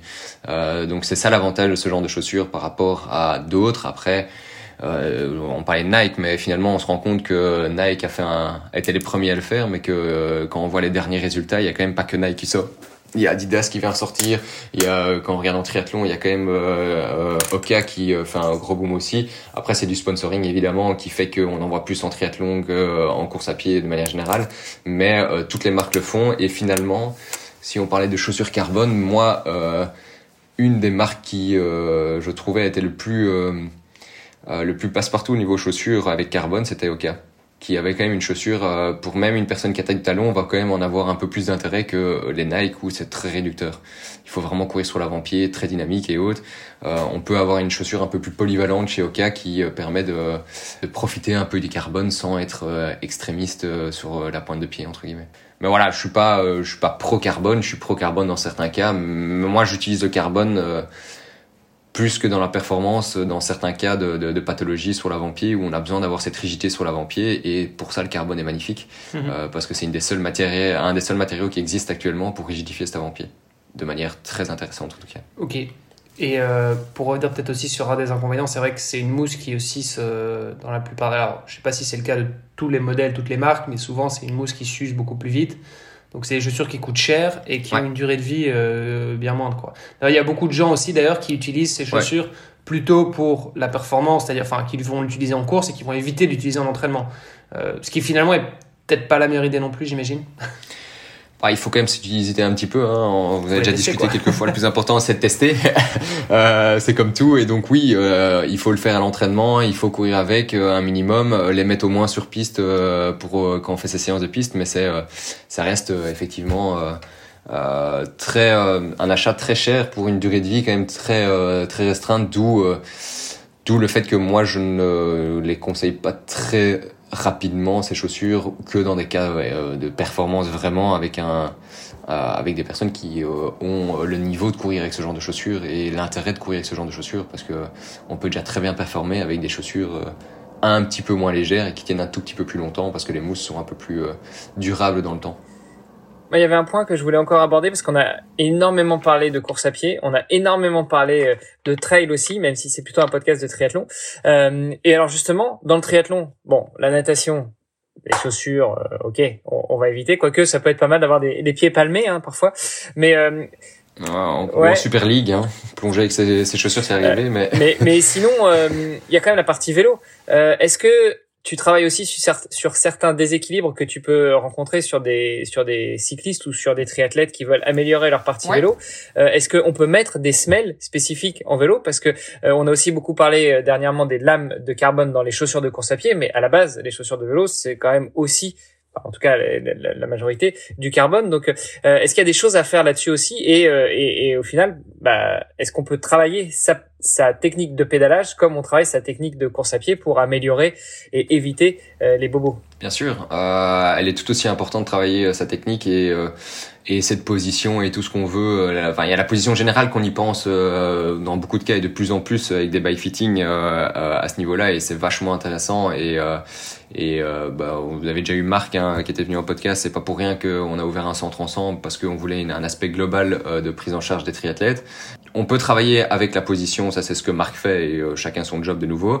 Après au niveau de l'appui, euh, le seul appui qu'on va avoir, mis à part la selle, ça va quand même, il est le guidon un peu, mais c'est surtout euh, les, les pédales. Et donc là, l'orientation des cales est importante. La chaussure, alors on parle du carbone, mais de nouveau, le carbone c'est bien dans certains cas, dans d'autres cas, euh, il va falloir diminuer le carbone parce que c'est trop rigide et donc il faut changer de chaussure. Euh, pour certains appuis, parce que ça donne pas de degré de mouvement possible et donc euh, on, ça arrive de mettre des, des personnes sur des chaussures ben, qui sont plus carbone finalement parce que c'est c'est trop rigide pour eux.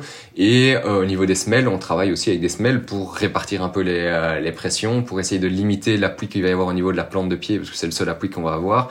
On peut dans certaines pathologies des petits éléments qui permettent de décharger cet avant-pied. Euh, dans le cas de, euh, de décharge qu'on peut avoir sur l'avant-pied, de, des cas de, euh, de brûlure qu'on peut avoir sur l'avant-pied, euh, c'est souvent un hyper appui au niveau de cet avant-pied. Et donc oui, les semelles ont un rôle aussi important, tant au niveau du confort que parfois au niveau de la performance, même si faut quand même se le dire, hein, au niveau performance, c'est pas du tout la première chose qu'on doit faire, à part si on est professionnel cycliste euh, au niveau euh, de, euh, de, de faire des semelles pour le pour ça. Mais oui, il y a, y a un intérêt qui est vachement présent et J'en vois de plus en plus via le centre évidemment, mais euh, avec des pathologies qu'on vient euh, traiter, euh, avec des éléments qu'on peut mettre finalement parfois aussi dans les semelles de, de vélo, hein, des petits éléments qu'on peut placer pour modifier l'appui, pour se décharger un petit peu, ou dans certains cas des, des semelles beaucoup plus complètes où on vient ben, décharger certaines zones vraiment de manière plus importante et corriger un peu cette position du pied c'est en réflexion. Hein, tant qu'on est dans le carbone, je suis pas pro carbone et autres, mais en vélo, c'est quand même quelque chose qui est qui est quand même très fréquent et, euh, et qui existe déjà pas mal, c'est euh, les semelles carbone, euh, des semelles correctrices carbone qu'on peut mettre dans les chaussures. Ça existe. Euh, je suis en réflexion pour peut-être un jour m'y mettre. Après, de nouveau, c'est quand même très cher euh, pour euh, s'adresser à une, population plutôt restreinte parce que c'est pas le premier budget qu'on fait dans le vélo. Il y a déjà bien assez d'autres postes qu'on investit et qu'on sait très bien s'en sortir avec des semelles euh, qui sont légères. De nouveau, hein. il faut qu'elles soient légères et fines dans une chaussure de, de, de vélo parce qu'il faut pas prendre trop de place et euh, pour pas que ça alourdisse, ça n'a aucun intérêt. Donc, donc j'en fais de plus en plus et il y a un intérêt. après à part dans certaines pathologies de brûlure vraiment présentes sur l'avant-pied, je dirais que euh, c'est un second temps après un bike fitting. Et là, justement, comment tu fais ton analyse? Parce qu'on voit bien un podologue, on y va. En général, vous avez des tapis, donc euh, on court sur tapis. Mais, pour le cas d'une analyse pour un, cycliste ou un triathlète qui rencontre des problèmes sur le vélo, comment tu fais ton analyse? Tu l'envoies chez Marc euh, pour faire euh, du bike fitting En général, je l'envoie chez Marc pour le bike fitting. Et bah, tout dépend de la pathologie, comme je disais. Si c'est vraiment une pathologie d'avant-pied, là, il y a, un rôle très rapide qu'on peut faire avec des éléments qu'on peut placer dans les, enfin, dans ou sur les semelles qui existent dans les chaussures. Et qu'il y a quand même pas mal de gens qui ont déjà fait un bike fitting et que ça merde encore. Et donc là, on vient, on va voir un petit peu. Et euh, là, c'est plutôt une compréhension de, des appuis. Donc là, on va faire plus en statique euh, pour regarder ce qu'il en est euh, via des plateformes de force qui permettent de voir où on appuie un petit peu quand on vient charger un peu cet avant-pied. Et analyse aussi eh ben, des choix de chaussures. Parfois, on peut élargir des chaussures. Parfois, on peut, il faut changer simplement parce que c'est trop étroit. De nouveau, c'est le même principe. trop rigide. la pointure est pas la bonne. la cale, ça va pas. Les, les choix de chaussures, il y a quand même beaucoup de gens qui se trompent de choix chaussures aussi. Hein. Euh, on va prendre la longueur des chaussures, elle est souvent trop longue euh, ou trop petite, euh, ce qui fait que ben, la cale, ben, au lieu d'être sous les métatarsiens, donc sous vraiment la plante de pied, elle va se retrouver trop en avant ou trop en arrière, et donc on a beau essayer de la compenser, de les mettre vraiment sur l'avant ou sur l'arrière, ben c'est pas bon et donc on va avoir un appui qui est pas au bon endroit et donc on va se blesser juste parce que l'appui est pas au bon endroit. Et puis les largeurs jouent beaucoup aussi. Euh, on va prendre des chaussures qui est trop petite et qui nous va pas. Donc euh, quand on achète une chaussure de, de, vélo, moi je conçois pas le fait qu'on puisse pas, euh, enfin qu'on puisse acheter une chaussure sans au moins retirer la semelle d'intérieur et mettre son pied dessus pour voir si on dépasse de 10 cm de chaque côté ou euh, si elle correspond plus ou moins à la largeur du pied. Euh, c'est quelque chose qui reste quand même assez important et avoir mal aux pieds en vélo, c'est quand même euh, aussi emmerdant qu'en course à pied. Euh, on pense bah, qu'à ça. Surtout quand triathlon, après on court, quoi. Ouais. Après, les douleurs peuvent disparaître dès qu'on sort euh, parce que finalement on a changé de chaussures et que ça va beaucoup mieux parce qu'il y a de l'espace dans les chaussures de, de, course à pied et qui n'existait pas en vélo. Mais euh, il y a beaucoup de choses qui se passent par juste de nouveau ce choix de chaussures et donc finalement c'est de l'étude du matériel avec quelques adaptations qu'on peut faire et les semelles sont en vélo euh, vraiment plutôt rare euh, pour euh, pour ce que je ce qu'on voit comme comme patientèle mais ça existe et ça fonctionne. Bah, et juste pour pour préciser alors là on sort peut-être du domaine de la podologie mais, mais on est bien d'accord en vélo on pousse mais on tire aussi sur le pied quand quand on pédale hein. c'est pas uniquement pousser. C'est mieux ouais. Non, c'est de l'économie, donc c'est quand même pas mal. Après, on tire de nouveau raisonnable. Il hein. faut pas commencer à tirer comme un arrache. Et euh, souvent aussi, on va pousser et tirer différemment si on a un triathlon après. On va essayer d'un petit peu moins tirer de manière euh, vive parce qu'on s'économise un peu musculairement pour la course à pied que si on est juste en train d'appuyer sur nos pédales et qu'après ça on peut se mettre dans le canapé. C'est pas le même le même principe. Mais donc ouais, il y a, y a, une petite différence qu'on vient faire en course en, en, vélo et en, enfin en, en compétition de enfin en sortie vélo classique pardon ou en sortie vélo triathlon. Oui, tout comme on évite aussi de, on évite de trop se lever euh, de sa selle, euh, bon, hein, potentiellement parce que c'est, moins aéro, mais, mais aussi parce que on vient moins travailler euh, certaines chaînes musculaires et donc on se préserve un peu plus pour le, pour la course à pied. Et c'est aussi pour ça qu'on voit beaucoup de contre-la-montre, hein, mis à part le côté aérodynamique du vélo contre-la-montre, c'est que c'est une position qui, qui est peut-être un peu plus propice aussi à un enchaînement de course à pied par la suite, quoi. Ouais, c'est, c'est, c'est toujours le, le, triathlon, en tout cas quand on est euh, sur vélo aéro, c'est euh, ou avec prolongateur, c'est trouver le juste milieu, confort, performance et euh, enfin en tout cas économie euh, en même temps pour la suite des événements.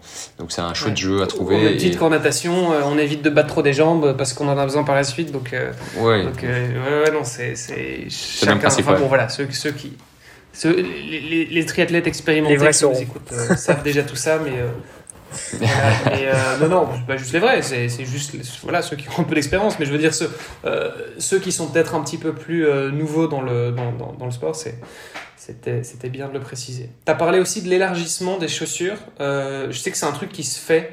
Il y a des gens, leurs chaussures de course à pied, ils viennent couper dedans à l'avant. Je sais pas si tu as déjà vu ça. déjà vu. Faire une espèce de trou et en fait avoir plus de, un peu plus d'espace, plus de mobilité au niveau des orteils c'est pas très pratique. Hein. Euh, acheter une chaussure qui correspond, c'est quand même mieux. Il y, a, y, a, quand même assez de chaussures dans, dans, le, dans le commerce pour trouver la chaussure qui correspond, euh, autant en largeur qu'en longueur et tout ce qu'on veut. Donc, je vois pas l'intérêt de, de, venir acheter une chaussure à 200 balles et euh, de l'ouvrir directement après. Euh, maintenant, si ça fonctionne pour eux et qu'ils sont très contents comme ça et qu'il n'y a pas de pathologie, pas de problème, et qu'ils continuent, mais euh, c'est quand même euh, c'est quand même dommage je trouve. Ça la fragilise quoi qu'il arrive un minimum. Et donc euh, euh, c'est un peu spécial. Je dirais trouver juste la largeur qui correspond alors à ce moment-là.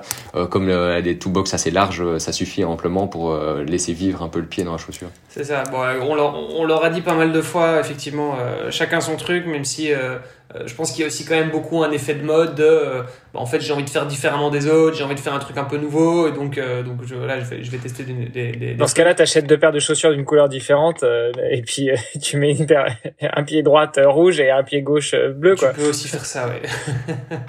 C'est mieux. Pour clôturer, Robin, on a euh, t'as parlé pas mal de ton centre donc qui se situe à Bruxelles. Ouais. En Belgique. Euh, vous êtes plusieurs, donc il y a Marc Pécrit qui, qui, qui en fait partie aussi, qu'on a accueilli sur le podcast euh, il y a quelques mois. Donc pour ceux que ça intéresse, on a parlé bike fitting, euh, réparation carbone euh, notamment.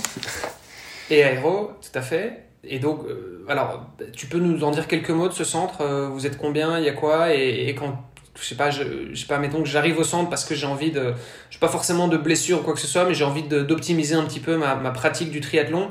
Euh, comment ça se passe? Qu'est-ce qui est possible de faire? Euh, En fait, euh, ce centre est arrivé euh, bah, principalement parce que j'étais euh, avec Marc et avec Nicolas Ouyou, donc un triathlète également qui est mon coach et qui était un bon niveau en triathlon à l'époque avant des problèmes de santé. Euh, on s'est dit, bah, euh, c'est bien, mais il n'y a pas beaucoup de prise en charge euh, globale, en tout cas en triathlon, euh, spécifique. Euh, avec un bike fitting, ça existe beaucoup, mais ça existe beaucoup dans les magasins.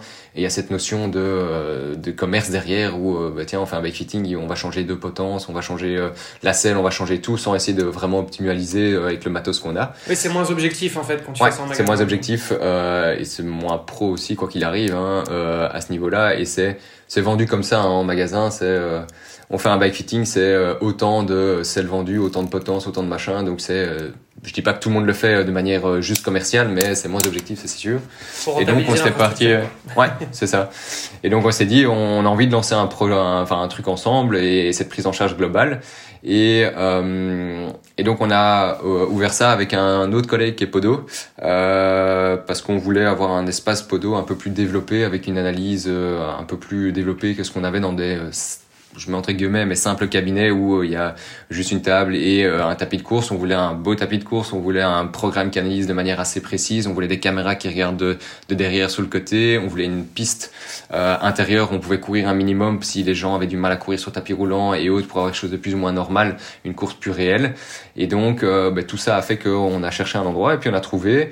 Et maintenant on a bah, l'aspect thérapeutique pour tous ceux qui se blessent déjà de base euh, et on a l'aspect euh, entre guillemets performance où on a essayé de développer des, euh, des, possibilités de venir analyser ben, soit chaque personne séparément, donc un bike fitting, un, un peu une analyse de course podo ou une analyse de mobilité, de tests de performance. On parle pas encore de tests euh, cardiaques et autres, on peut pas parce qu'on n'a pas encore de médecin, mais lactac test et tests de performance, on vient faire ça au centre.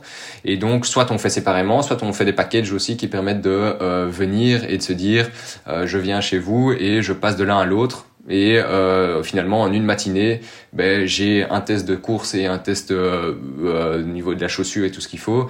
J'ai une position aéro euh, ou position sur vélo en tout cas qui est améliorée. Et à côté de ça, j'ai euh, fait un test de performance qui me donne un petit peu mes zones cibles et qui permet de, de se travailler de manière hyper intelligente. D'ailleurs, c'est pour tous ceux qui commencent ou autres, ça fait une base qui est euh, hyper intéressante de venir faire des tests euh, juste pour savoir dans quelle zone on est, dans quelle zone il faut travailler, en plus de juste la prévention qui est quand même pas négligeable. Euh, en niveau performance, c'est intéressant. Et donc, on fait des packages comme ça qui permettent de venir euh, bah, connaître sa performance, prévenir des douleurs parce qu'on apprend un petit peu des informations sur euh, chaque technique que soit dans chaque sport euh, à ce niveau-là et euh, et on essaye de d'avoir de, des, des, suivis aussi euh, à ce niveau-là et on va proposer tous ces packages à tous tous des clubs dans les environs pour essayer de venir en début de saison ou en mi-saison pouvoir faire un petit peu la suite logique et voir ce qu'il en est. Donc c'est une prise en charge la plus globale possible. Alors, en triathlon principalement parce qu'on est trois triathlètes sur quatre et que c'est chose qu'on a mis évidemment bien et de manière euh, toujours euh, assez euh, évidemment professionnelle mais assez cool dans la dans la prise en charge. On prend, on se prend pas la tête on passe un bon moment et on explique tout de manière assez importante parce que la compréhension des choses c'est quand même la base de tout tout traitement ou toute performance tout ce qu'on veut. C'est savoir pourquoi on dit de changer pourquoi ça vaut la peine de changer et comment il faut changer et qu'est-ce qu'il faut mettre en place. Donc on parle beaucoup on explique beaucoup pour pour que ce soit le plus clair possible et on envoie des rapports à la fin qui permettent de garder une trace écrite évidemment euh, de tout ce qu'on a dit et c'est toujours intéressant à ce niveau-là. Ok, super. Bah écoute, euh, top. Ça s'appelle euh, Sport Optimization Center ou SOC, SOC. Euh, à Bruxelles. Donc voilà, si jamais euh, il y a des gens. On remettra euh, toutes les infos dans les notes de l'épisode. on sait, on sait où venir vous trouver. Et, et en parlant des infos dans les notes de l'épisode, si on souhaite continuer le débat avec toi, si on souhaite avoir plus d'informations, ou même si on veut venir te rencontrer pour un conseil en podologie, où est-ce que ça se passe? Euh, bah, tout est sur mon site internet, hein, euh, c'est le plus simple. Après, euh, j'ai une page Facebook et une page Insta, mais qui est pas les plus actives. Hein. Les réseaux sociaux, c'est moins mon fort. Euh, mais euh, sur mon site internet, il y a toutes les informations. Il y a moyen de savoir où je travaille, comment je travaille un minimum. Euh, il y a une vidéo qui représente, qui présente aussi la façon dont je prends les gens en charge pour avoir une idée un peu plus précise de ce que c'est la podologie en tout cas.